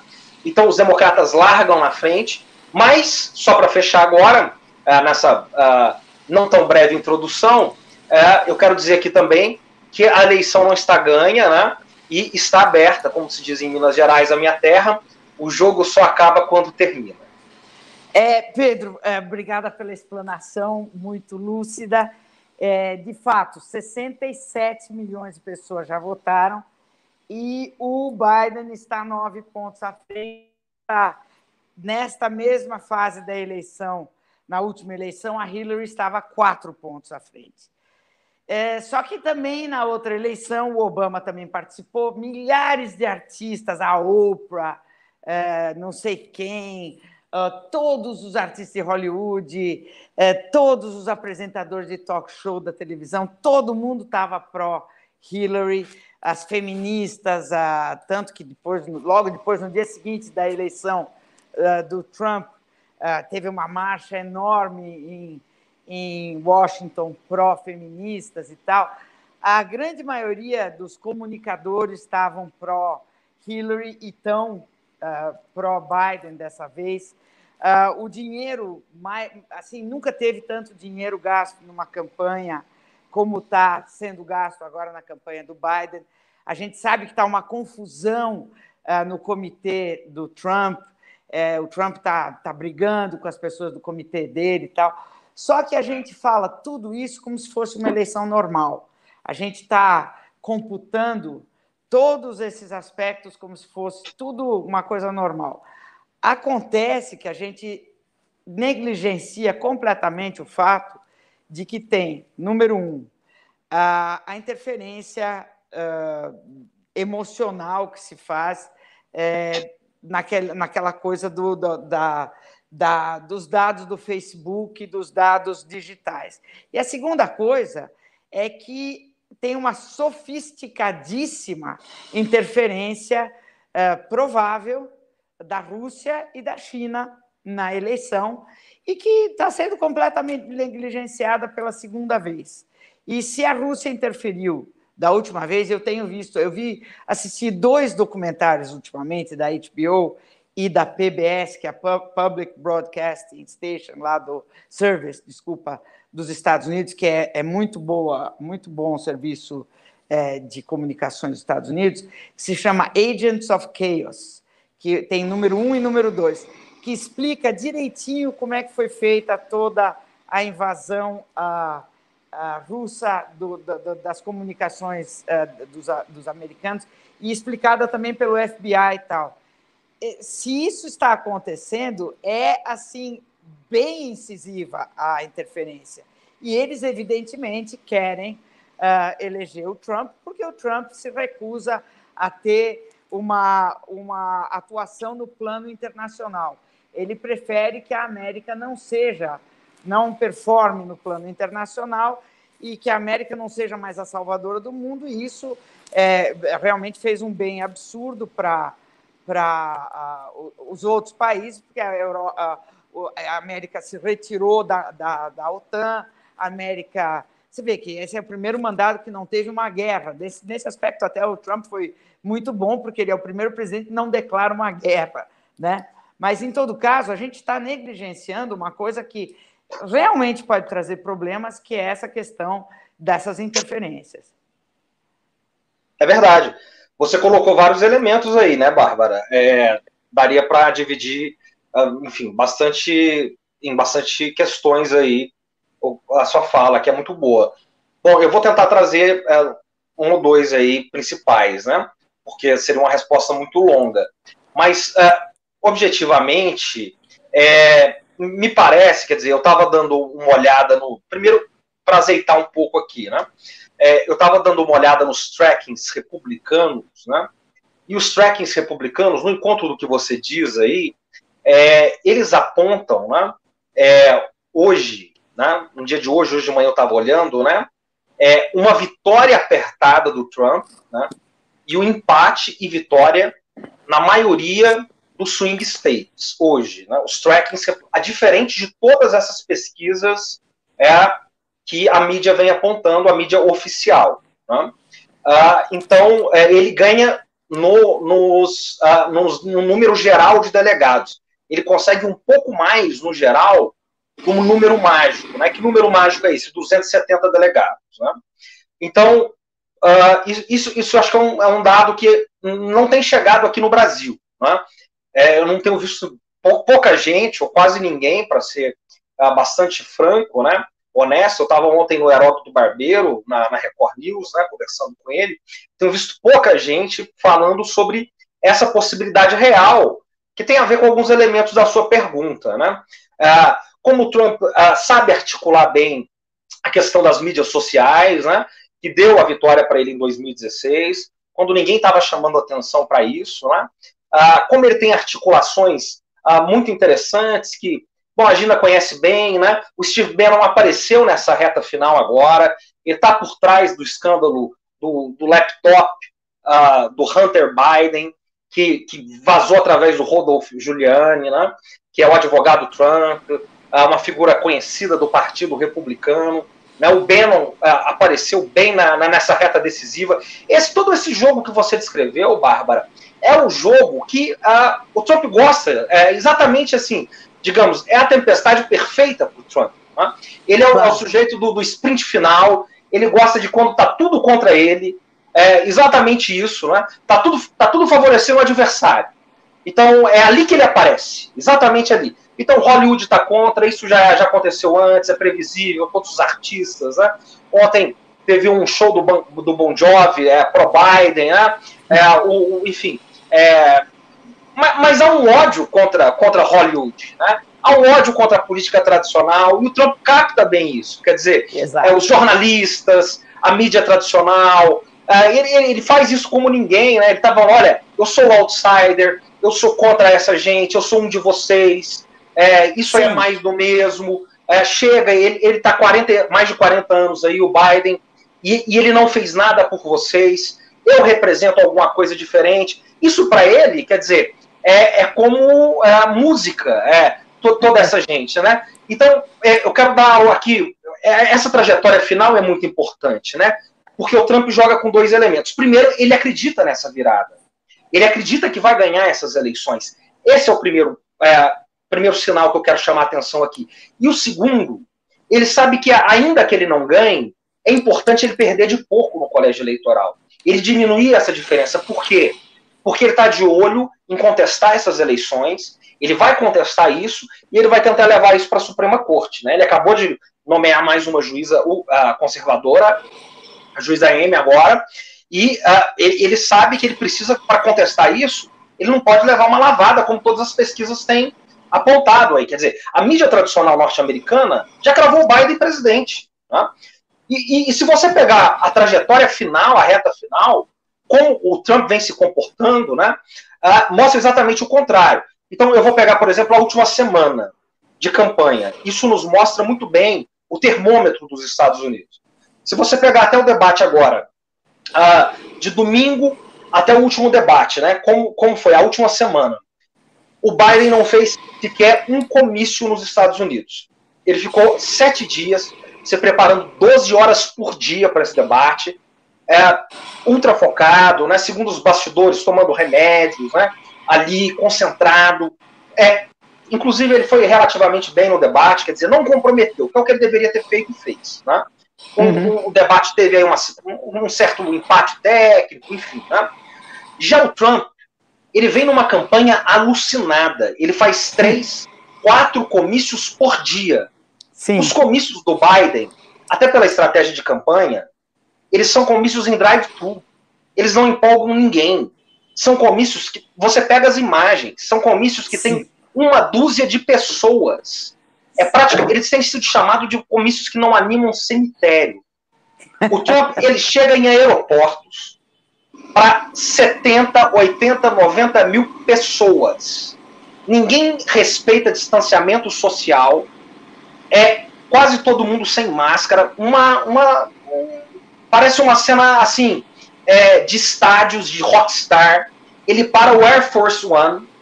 Eles fazem um desfile, né? ele demora para sair, músicas de rock, de pop rock. Ele não precisa do Bon Jovi, ele não precisa da Oprah, ele não precisa. Ele é o Bon Jovi. Ele é o Ozzy Osbourne, ele é todo mundo. Ele sai de aclamado, distribuindo, jogando bonés para a plateia, dançando IMCA. É uma coisa apoteótica, é uma energia. Eu estou falando porque eu confiro isso on the record, né? Eu estou acompanhando isso, estou escrevendo sobre isso, né? Enfim, é, é, é eu estou respirando isso, isso né? enfim. Ele é, é ele é o doutor... Ele é o macho Exatamente, exatamente, exatamente. E ele diz, nós vamos vencer essas eleições. Ele, ele, ele faz comícios, três, quatro por dia, desse pique, em estados diferentes, todos no swing states, uh, todos uh, cirúrgicos, né? E o Biden naquele pique dele, o Sleep Biden, como ele diz muito bem, né? o Biden Sleep Joe, Sleep Joe. O Sleep Joe, desculpa. Sleep Joe. Ah, ele tem que ler aqueles teleprompters do tamanho de um outdoor, que é uma coisa assim, Gago, assim, é, patética, Gago. né? Gago. Exatamente. E o, o, Obama vai fazer um discurso, né? Que o Obama, sim, é um grande orador, né? Um dos maiores dos últimos tempos. O Biden sequer vai com ele para que o Obama possa dizer, olha, ele é o cara, né? Votem nele, né? É uma coisa impressionante. E nisso, olha, olha só, vou fechar aqui para não estender. O Trump uh, põe o Pence, que é um sujeito extremamente popular entre os conservadores norte-americanos, que é o vice dele, né, o Mike Pence, fazendo discursos simultaneamente em outros uh, estados swings, outros estados pendulares, e agora a, a vice dele, a, desculpa, a primeira dama, né, a, a Melania. Melania Trump, começou também a fazer discursos simultâneos, comícios também, uh, falando com, com um público feminino, onde ele está tentando recuperar os votos, né? Ela vai com aquela vestimenta dela de, de, de, de Barbie é, é, bélica, né? É, tem todo um toda uma preparação, não é, é brincadeira isso, né? Nada e aí ela, ela... Barbie. Pera, pera aí, eu não entendi. Barbie. Bélica. Barbie bélica, né? Barbie... Uma, pode, pode olhar, né? É aquele que ela usou na convenção republicana. É, pronta para guerra, né? E é, e é, e é, um discurso escrito ali, né?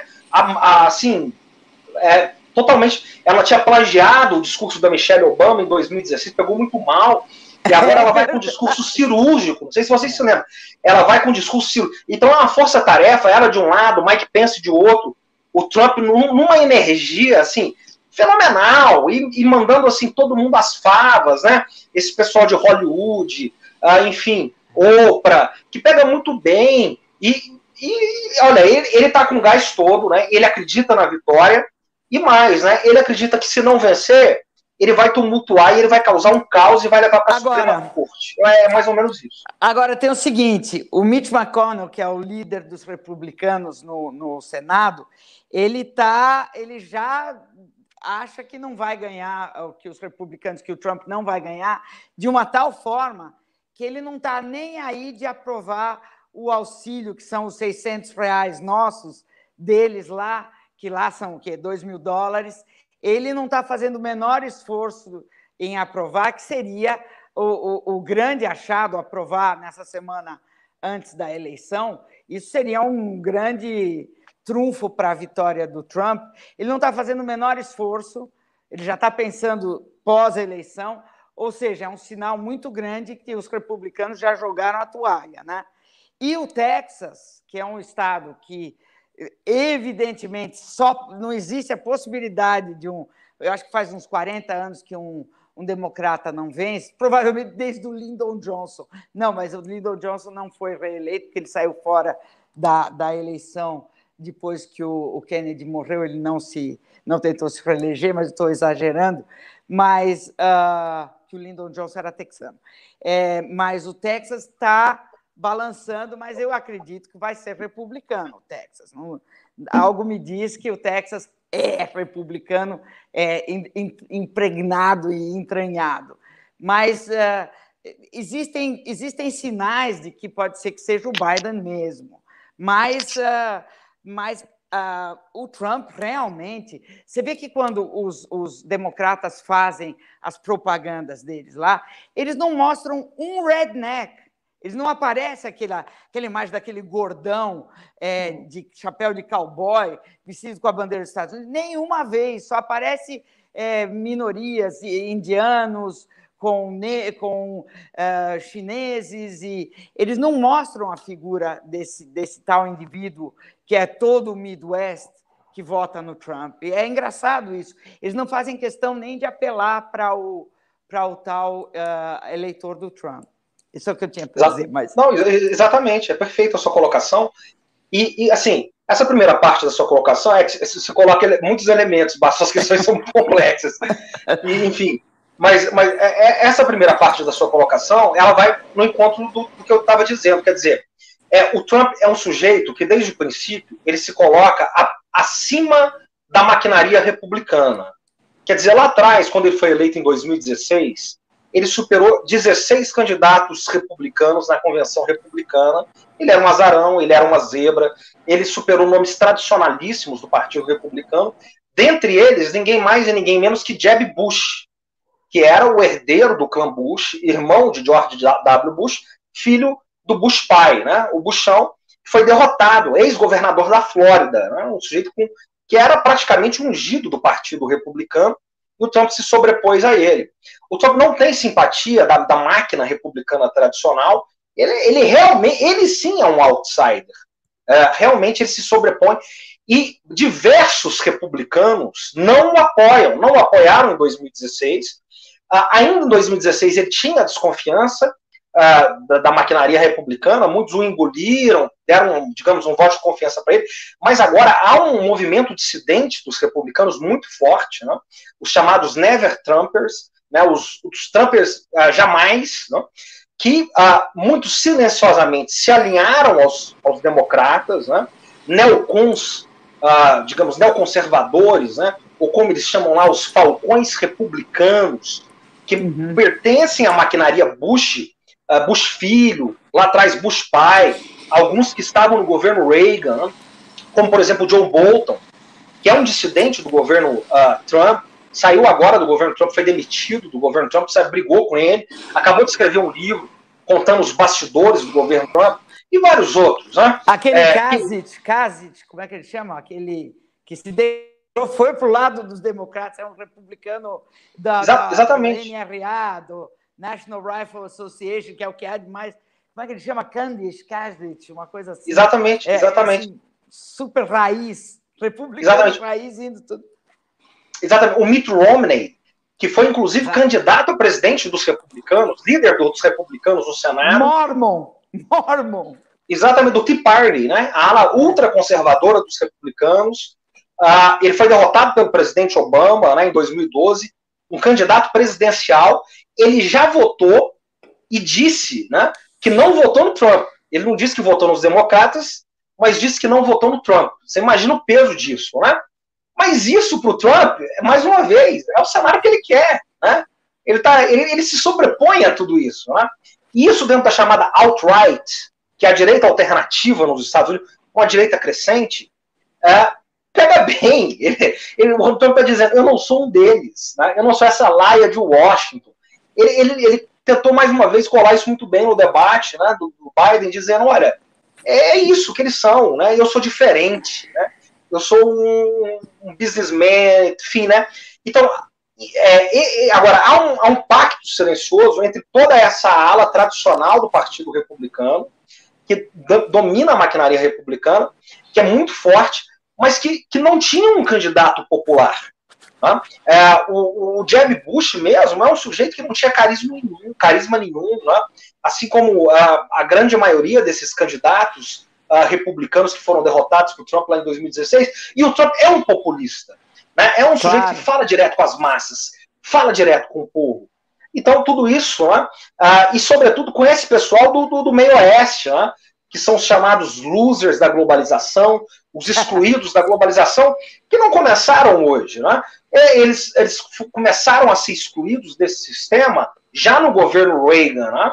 Eles são frutos da desregulamentação, do sistema uh, capitalista, do sistema financeiro, do ultra neoliberalismo, que começa com Reagan, que começa com a Thatcher, que começa no Chile antes aqui na experiência neoliberal do Pinochet, que agora nós do estamos Guedes, vendo uma reversão fundamental, exatamente, cujo Guedes é um pupilo, né? é um chamado Chicago Boy, que nós estamos vendo todo esse desmonte aqui no, no, no Brasil agora, que já começou, no, não começou agora, essa coisa antipopular é, fortíssima, já começou no Temer, se aprofunda agora, né? Esse projeto econômico, ele começa a ser desenhado no Temer, já, já começou nos anos 90 no Brasil, né? começa no Collor, se aprofunda no Fernando Henrique. Nós tivemos oito anos de neoliberalismo pesadíssimo no Fernando Henrique, que foi interrompido né, de alguma maneira, que voltou no Temer e que agora continua com Guedes. Tudo isso precisa ser dito. Então, o Trump, ele não é a causa de tudo que está aí, ele é um sintoma. Né? Quando a devastação acontece, o esgoto sobe.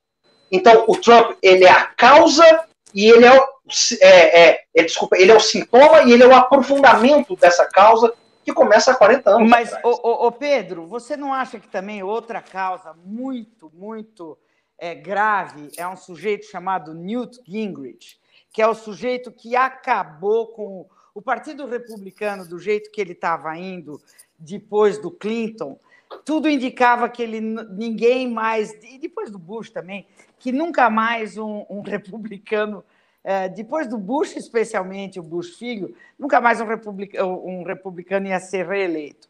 E o Newt Gingrich ele desvirtuou a coisa. Ele falou esses esses republicanos cordiais, é, tradicionalistas e tal e tal precisam começar a ser tão vulgares quanto uh, possível, precisam começar a ir à luta, a, a desmoralizar o seu oponente.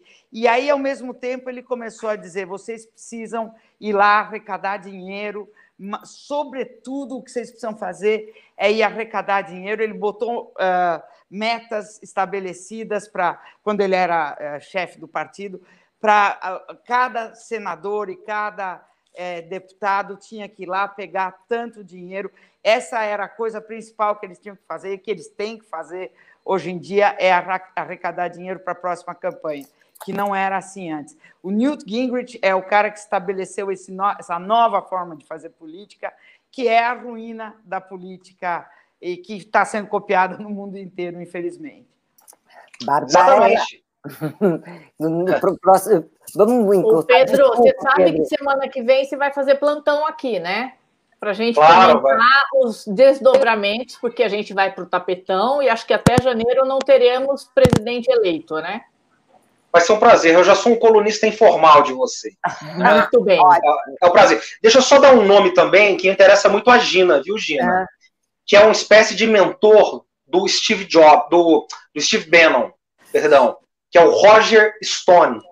O Roger Stone é, vai atrás de alguns documentários dele. Olha. O, Roger, o falecido Roger Ailes. Que o Trump Exatamente. Muito, é, muito esse era o dono, o cara que mandava na Fox. Na Fox. Exatamente. É. O Roger Stone, ele é o sujeito que, que inspirou o, o Bannon, né? É uma espécie de mentor do Bannon lá atrás. Ele começa a trabalhar com Nixon, passou pelo Reagan, passou é, pelo mas... governo Bush pai. E, e ele. A... Quem inspira Desculpa. o Roger Stone é o Roy Cohn, que é pior Exatamente. ainda. É pior Exatamente. ainda. O, Exatamente. O, o Trump só... tem as piores pessoas do mundo inspirando ele. Exatamente. E, e assim, para deixar claro, né, é, o Trump é o que há de mais nefasto, né? é o que há de pior. Né? Eu, assim, para deixar isso bem claro para a nossa comunidade aqui, né? ele é o signo do que há de pior aí. Mas o que eu quero dizer é que ele não é um acidente de percurso. Assim como os desdobramentos dele na periferia do capitalismo, né? Assim, que, né? Estou falando claramente do que está acontecendo aqui no Brasil hoje, né? Em outras partes do mundo também. Mas o que está aqui acontecendo nos Estados Unidos, né? E, e, que se inspiram no Trump, né? Que são espelho do Trump hoje, não começou hoje, não começou em 2016. Começou há 40 anos atrás, começou a partir da ascensão do Reagan, começou a partir da ascensão da Thatcher, começou a partir da ascensão, antes ainda do Pinochet aqui, dessas experiências ah, neoliberais do sistema mundo, e que desembocou no que nós estamos vendo agora, né? Então, isso é, é um processo longo, de degradação longa, gradual, e que nós vamos pensar num processo, como diria o Fernando Brodel, maior historiador do século XX, de longo do rei, de longa duração, e que desembocou nisso que nós estamos vendo hoje. Eu acho que isso precisa ficar claro para a nossa comunidade, do meu ponto de vista como analista de relações internacionais. Muito bem. Quero agradecer também desculpe, o, o, novo membro que temos, e... Felipe Palma. Felipe Palma. Muito obrigada, Felipe. E teve mais uma pessoa que deu esse, Guilherme. Guilherme Ferraz, dois reais. Representante do, Pepe, Trump. Representante do Pepe Escobar.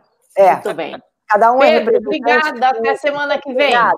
Pedro, eu obrigado, adoro conversar com você, adoro, adoro, adoro. É por uma satisfação, meninas. Abraço Muito no Pamuso. Beijo, beijo, beijo. Vamos lá, gente. O próximo, o próximo, convidado nosso. Opa! Ah, o ex-ministro. Foi senador, né? E foi ministro da Saúde, né? Então, é, a gente vai conversar sobre, também sobre saúde e também. Ah, a gente já vai começar com a notícia do dia, né, ministro? Bom, bom dia, obrigada por estar aqui. A gente não tem um, um, dia de sossego. Hoje a gente acordou com um decreto que entrega as 39 mil UBSs para o Paulo Guedes privatizar. Quer dizer, o SUS a caminho da privatização. Bem, primeiro, bom dia. É uma alegria poder participar do debate com vocês aqui no Tertúlia. É, de fato, o Brasil, não é, nesse governo Bolsonaro, a cada dia que passa, é, nós temos uma surpresa e sempre uma surpresa negativa. Né?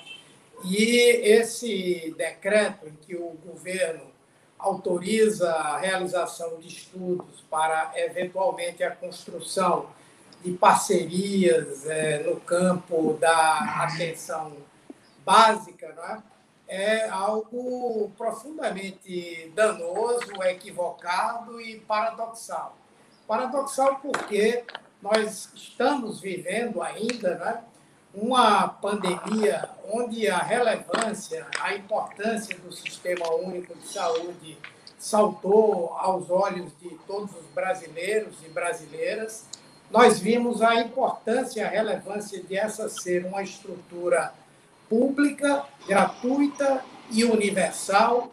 E ainda em meio a essa pandemia vem essa proposta que, na minha avaliação, ela é muito mais um balão de ensaio né, para um processo mais amplo que envolva, é, digamos, não uma privatização do SUS, mas a quebra dos seus principais é, elementos, né, os seus principais princípios.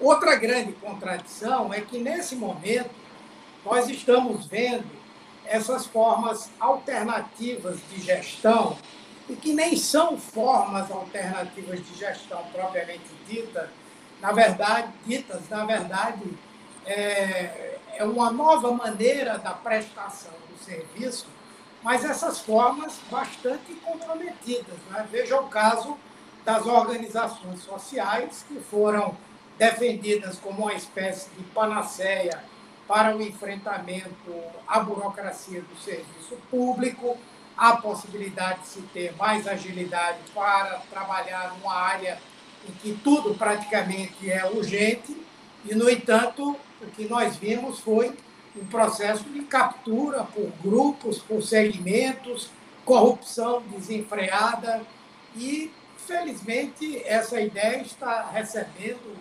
é, uma saraivada de críticas muito grandes. Mais uma vez, é uma, uma, uma coisa mal feita, mal engendrada, porque, por exemplo, não se discute nada sobre saúde sem que o SUS seja ouvido no Brasil. Mesmo nos governos mais conservadores, isso aconteceu. Nós temos estruturas que envolvem secretários estaduais, secretários municipais, nós temos o Conselho Nacional de Saúde, e, nesse caso, nem sequer o Ministério da Saúde foi ouvido. Então, é de uma gravidade muito grande e nós é, estamos procurando nos unir aos segmentos de movimentos sociais da saúde para nós darmos um basta a essa situação nesse momento. Posso ir? Ministro, bom, bom dia. É bom um dia, prazer, é um prazer conversar com o senhor. É, é, eu gostaria de saber o seguinte: eles sabem que, a, a, eles, como eles é um, esse é um governo que se baseia somente pela sua popularidade, todas as ações que eles tomam são baseadas em pesquisa de opinião.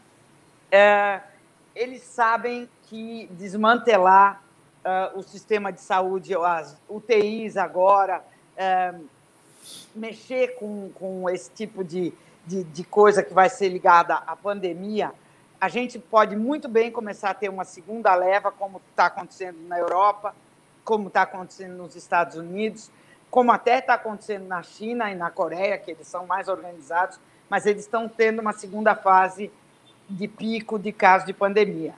É, será que isso não denota um desespero absurdo com a, a crise econômica, porque o que me parece, lendo as notícias econômicas, é que o Brasil está caminhando realmente para um desastre total uh, das suas finanças e da sua economia. Uh, parece que nós vamos ter uma mistura de inflação com, uh, com recessão, e isso tá, nós estamos na, nas portas disso. Será que essa, esse desmantelamento da saúde não denota que nós estamos no desespero, que essa gente, esse Guedes e todo mundo não estão no desespero? Não, eu concordo plenamente. Não é? Nós estamos vivendo aí uma crise extremamente grave que o governo tem demonstrado total incompetência para resolver, o endividamento crescendo, o investimento externo caindo, a fuga de capitais, há uma absoluta falta de credibilidade nesse governo. E agora eles montaram uma espécie de agenda emergencial para fazer sinalizações ao mercado, tanto no sentido de que ainda estariam no controle do timão do governo, como estariam avançando né, nessas reformas que eles defendem como essenciais para a retomada do investimento no Brasil. É só você analisar. Eles estão querendo colocar para votar emergencialmente a independência do Banco Central. Mandaram essa proposta de reforma administrativa e estão querendo votar partes dessa reforma nessa emenda constitucional que trata do chamado gatilho fiscal. Não é? E, sem dúvida, outros, outras coisas que eles estão pensando e tramando são no sentido de fazer sinalizações a esses segmentos e passarem essa impressão de que estão decididos a enfrentar essa crise que nós estamos é, vivendo hoje. Então, eu concordo plenamente. Até porque, se nós estivéssemos falando de, digamos assim, de, de áreas onde você tem um retorno econômico importante, um retorno financeiro importante para a iniciativa privada, a gente até podia imaginar que teria uma certa lógica. Mas, primeiro, nesses segmentos, o Sistema Único de Saúde hoje já convive em larga escala com a prestação de serviço privada. Nós temos uma, uma parte enorme de serviços hospitalares, serviços de diagnóstico, em que o Estado compra os serviços a esses segmentos. A área da atenção básica, que é essa em que eles estão fazendo esses estudos para, é, é, quem sabe, fazerem algumas, criarem alguns modelos novos de gestão, não é? nós é, entendemos que não tem grande retorno para dar a esse setor. Então, o objetivo é muito mais desmontar algo que é essencial para qualquer sistema de saúde, em especial o nosso. Aliás, a nossa resposta à pandemia é, ainda foi pior, porque, na verdade, nós é, é, não utilizamos o, o, a estrutura da atenção básica da maneira como ela poderia ser utilizada. Você, se você olhar alguns países, países até que têm sistemas mais frágeis do que o nosso, o caso da Venezuela, o próprio caso é, é, de Cuba, não tanto, tem um sistema melhor. Mas o grande segredo de alguns desses países não terem tido muitos casos da Covid-19 é o fato de que utilizaram intensamente a atividade na atenção básica, esse atendimento mais simples, o acompanhamento das pessoas em casa. Então, é, me parece, concordo plenamente que é um pouco um ato de desespero. É, agora me vem em mente uma outra coisa também. Essa história de não, não tornar a vacinação obrigatória, será que não tem um fator econômico ligado a isso também? De não querer usar uma estrutura nacional para economizar dinheiro ou é, eu estou opinando aqui? Não, não, eu não vejo assim. O, o, Brasil, eu posso lhe dizer com muita convicção, se não tem o melhor, está entre os dois melhores é, modelos de sistema de vacinação no mundo dificilmente algum outro país oferece a quantidade de vacinas que nós oferecemos gratuitamente e dificilmente tem a capilaridade que nós temos aqui no Brasil. Então, por exemplo, a questão da distribuição não é um problema para nós de jeito nenhum, nem a distribuição. Mas o custo, o custo, será que ele não está querendo economizar? Por Veja, isso ele fala. Sim, obviamente que pode ser, mas dificilmente o Congresso Nacional, que aprovou um incremento de 39 bilhões de reais para o Sistema Único de Saúde esse ano, deixará de liberar os recursos necessários para a aquisição de vacinas para o país. Até porque isso tem uma incidência imediata sobre a questão da atividade econômica. Você lembrou muito bem que na Europa agora nós estamos vivendo uma segunda onda. É muito provável que no Brasil nós venhamos a viver uma segunda onda também. E sem a vacina, as medidas que podem ser utilizadas para evitar não é, um incremento muito grande no número de casos são medidas de prevenção, são medidas claro. de isolamento social, são medidas de lockdown, que são realmente extremamente pesadas para a atividade econômica. Claro. Eu atribuo isso muito mais essa visão esdrúxula, equivocada que esse uhum. governo tem de politizar, ideologizar coisas que não deveriam ser ideologizadas e de ficar o tempo inteiro se dirigindo é, a essa base de apoio que, que tem o presidente Bolsonaro. É, eu vejo é... um pouco como uma cortina de fumaça, né? Enquanto as pessoas estão discutindo essa coisa, vai desmontando o SUS, vai, desmont... vai fazendo a reforma administrativa capenga. Eu acho também. que é um pouco por aí também. Mas eu queria trazer um outro tema, porque eu acho que esse outro tema ele ele está envolvendo, inclusive, é, setores progressistas, muita gente que está entrando num debate que, na nossa avaliação, não é o principal. O que é que é principal agora? Garantir que o governo desembolse os recursos necessários para a aquisição de uma vacina, que essa vacina seja eficaz e segura, portanto, ela tem que ter o aval da Anvisa. Esse aval tem que ser dado sem qualquer tipo de ingerência política e tem que haver uma centralização mínima para garantir que todo mundo tenha acesso à vacina. O principal debate que está sendo feito hoje, na minha opinião, ele é extemporâneo, que é essa discussão sobre a obrigatoriedade ou não da vacina. O que é que, o que, é que coloca na ordem do dia o debate sobre a obrigatoriedade ou não? É nós sabermos de que maneira a vacina vai atuar. A vacina pode atuar de, de duas maneiras relevantes. Ela pode ser responsável por inibir o avanço da contaminação.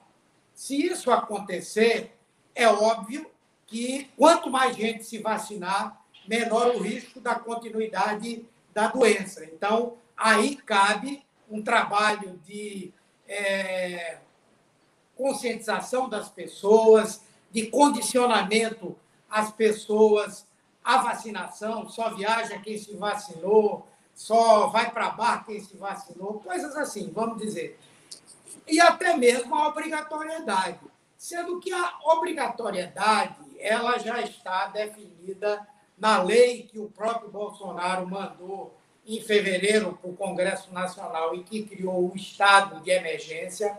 Ela pode ser inferida na Constituição, porque a Constituição diz que a saúde é um direito de todos e um dever do Estado, e que o Estado, se quiser garantir o direito de todos, ele tem o dever de usar a força até para que esse direito de todos seja, seja realizado.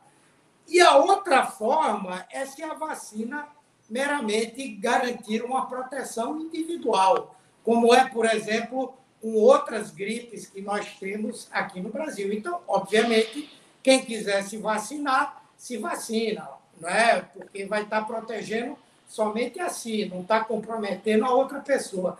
Então, o que é que o Bolsonaro está fazendo? Está jogando um debate sobre obrigatoriedade ou não da vacina.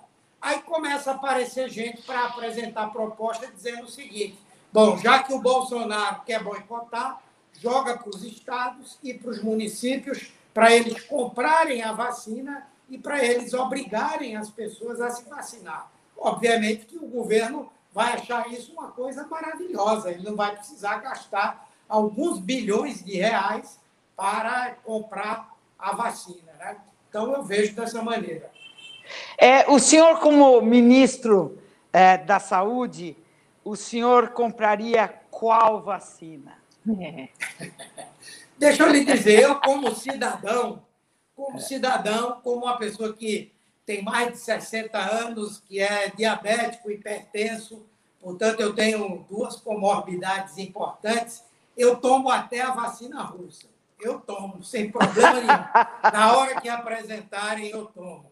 Agora, obviamente, que como gestor público, não é? eu tenho que trabalhar na condição de que aquela vacina que se demonstrar eficaz e que se demonstrar segura, nós temos a obrigação de comprar, independentemente de ela ser chinesa, de ela ser americana, de ela ser russa, de ela ser inglesa, não é? E isso, no Brasil, nós temos uma agência de vigilância sanitária de altíssima qualidade. Altíssima qualidade. A Anvisa ela é uma instituição que tem suas dificuldades, a sua burocratização extrema.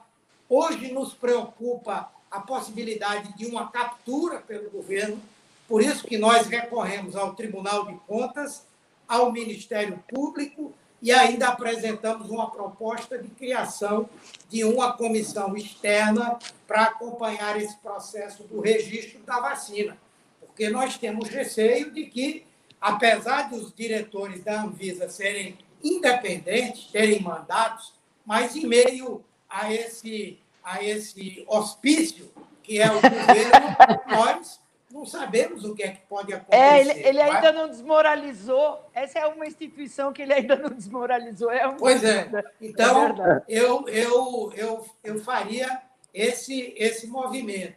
Não é? Aquela que se apresentar primeiro com essas características, eu acho que nós temos que comprar. Lógico que existe uma situação é, especial, que é o fato de que do, dois grandes institutos brasileiros que têm uma larga expertise na produção de vacinas vão receber uma tecnologia é, é, que está sendo produzida. É o caso do Butantan e é o caso de Farmanguinhos lá na Fiocruz. É óbvio que se essas duas instituições tiverem a condição de receber o mais rapidamente possível essas vacinas, como elas vão se transformar em produtoras daqui a pouco, e tudo indica que essa vacina não é uma vacina que você vai tomar uma vez e repetir com 30 dias, não. Pelo que saiu ontem dos estudos publicados, especialmente na Inglaterra, essa vacina vai ser como uma vacina de gripe. Todo Sim. ano a gente vai ter que tomar. Sim. Então, se o Brasil tem dois institutos que podem produzir, isso diminui custo, isso melhora a distribuição, isso nos dá até a possibilidade de atender outros países. Né? Então, eu levaria todas essas coisas em consideração. Agora, pessoalmente, se me derem uma passagem para ir para Moscou, eu vou lá e me vacino sem Eu também vou. Muito bom. Senador, alguém tem mais alguma Não, pergunta? Eu só ia gente? dizer para ele que é, é um pouco, além da, da, dessa coisa do governo aí, ficar com essa coisa da chinesa, russa, eu acho que um pouco também a culpa é da, da gente, da imprensa. Podem prestar atenção que toda matéria, ou escrita ou na televisão, os repórteres falam o seguinte: as vacinas Oxford, AstraZeneca e a chinesa Coronavac. Quer dizer, a gente reforça essa coisa. Ninguém fala é, é, Oxford, é, AstraZeneca e Coronavac, é, é, Butantan. Então, a gente também está é, repercutindo e indo nessa onda da chinesa, quando a gente sabe que a de Oxford também tem um produto chinês. É verdade. Sem dúvida. Aí, Agora, no mundo, é muito difícil você ter medicamento, vacina que não tenha insumo chinês ou indiano. É muito difícil. E poderia é, ter brasileiro. Pergunta, é, desculpa. Tem, tem uma pergunta do nosso uh, webnauta Benedito Ricardo Filho, filho, que era sobre uma, um projeto de lei que me, eu não sei qual projeto de lei que é, mas ele, ele fez uma pergunta específica aí, se a gente pudesse recuperar esse. Senador, Uh, o senhor tem o meu respeito, ah, do Rogério poderia Carvalho. falar isso uh, sobre o, o a projeto de lei do companheiro Rogério Carvalho. Não, primeiro eu quero só esclarecer uma coisa antes, porque então, criaram uma, uma associação desse projeto com essa proposta de autonomia, de independência para o Banco Central. Em nenhum momento nem nós do PT e boa parte da oposição lá no Senado, em nenhum momento nós fizemos qualquer acordo para votar essa ideia de independência da diretoria do Banco Central. Nós vamos votar contra e não fizemos qualquer acordo, nem mesmo para colocar na pauta. O projeto que o senador Rogério Carvalho está apresentando, ele trata de remuneração de depósitos bancários voluntários, quer dizer, uma, uma tentativa relevante, que já é aplicada em outros países do mundo, de reduzir indiretamente a dívida pública, a dívida do país. Então, não tem nada que ver com independência do Banco Central. O pessoal é, do governo, nesse desespero que eles estão vivendo agora de dar demonstrações para o mercado de que são é, austeros, etc., tentaram vender um peixe de que tinha uma articulação aí para votar uma pauta de, de Banco Central, de política fiscal, mas é, não é isso, não. Grosso modo, é isso que eu estou colocando aqui para vocês. É, porque, assim, eu sei que o senhor está tá com horário, mas, assim, é só para falar sobre essa PL. O que, o que a PL diz é que está é, tá defendendo é, o pagamento da sobra de caixa dos bancos. O que muitos economistas, inclusive a Maria Lúcia Fatorelli, fala que isso é uma aberração. Porque se você vai lá e vai remunerar essa sobra de caixa, por que, que o banco vai emprestar isso para alguém? Veja, na verdade, na verdade, é uma discussão mais profunda. Outros economistas também têm dado apoio a essa proposição e nós estamos discutindo com largos segmentos é, a implementação de uma proposição como essa. O que eu quero deixar bastante é, claro e evidente é que não há qualquer vínculo, como inclusive a doutora Maria Lúcia está alardeando, nessa proposta que nós apresentamos com autonomia, com independência do Banco Central. Eu faço, inclusive, a sugestão que vocês possam entrar aí no nosso, no nosso site do Senado da Comunicação, que não somente o, o artigo é, elaborado pela nossa assessoria, mas o projeto em si e vários artigos e matérias é, em que vários economistas têm se posicionado sobre o tema é, estão lá para estabelecer qualquer tipo de esclarecimento. É, senador, só um parêntese. Eu, como jornalista, não posso gostar mais ou menos de ninguém, mas como cidadã civil, eu queria dizer que eu gosto muito do senhor.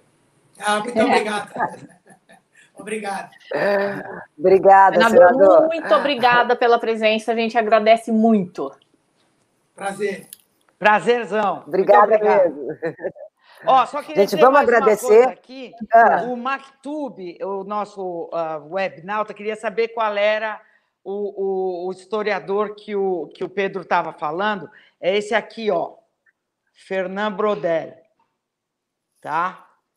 Mactube, se estiver por aí. Perfeito, gente. E olha, também, olha, tem outros aí, porque parece. A gente, olha, vou explicar direitinho. A gente estava com uma conexão com a África, com Botsuana, não é com Sumatra, não. E a gente já estava à espera de um rinoceronte que ia falar de lá. Como é que é? Mas não, era o, da, era o Valber falou bem, era o, da, o Darth não Vader era. que estava aí. Não era, era o rinoceronte que estava na pauta. Aí, Você não ouviu alguém mas... respirando na live? Não. Será que era eu? Cadê o Gisele? Ele está dormindo aí perto?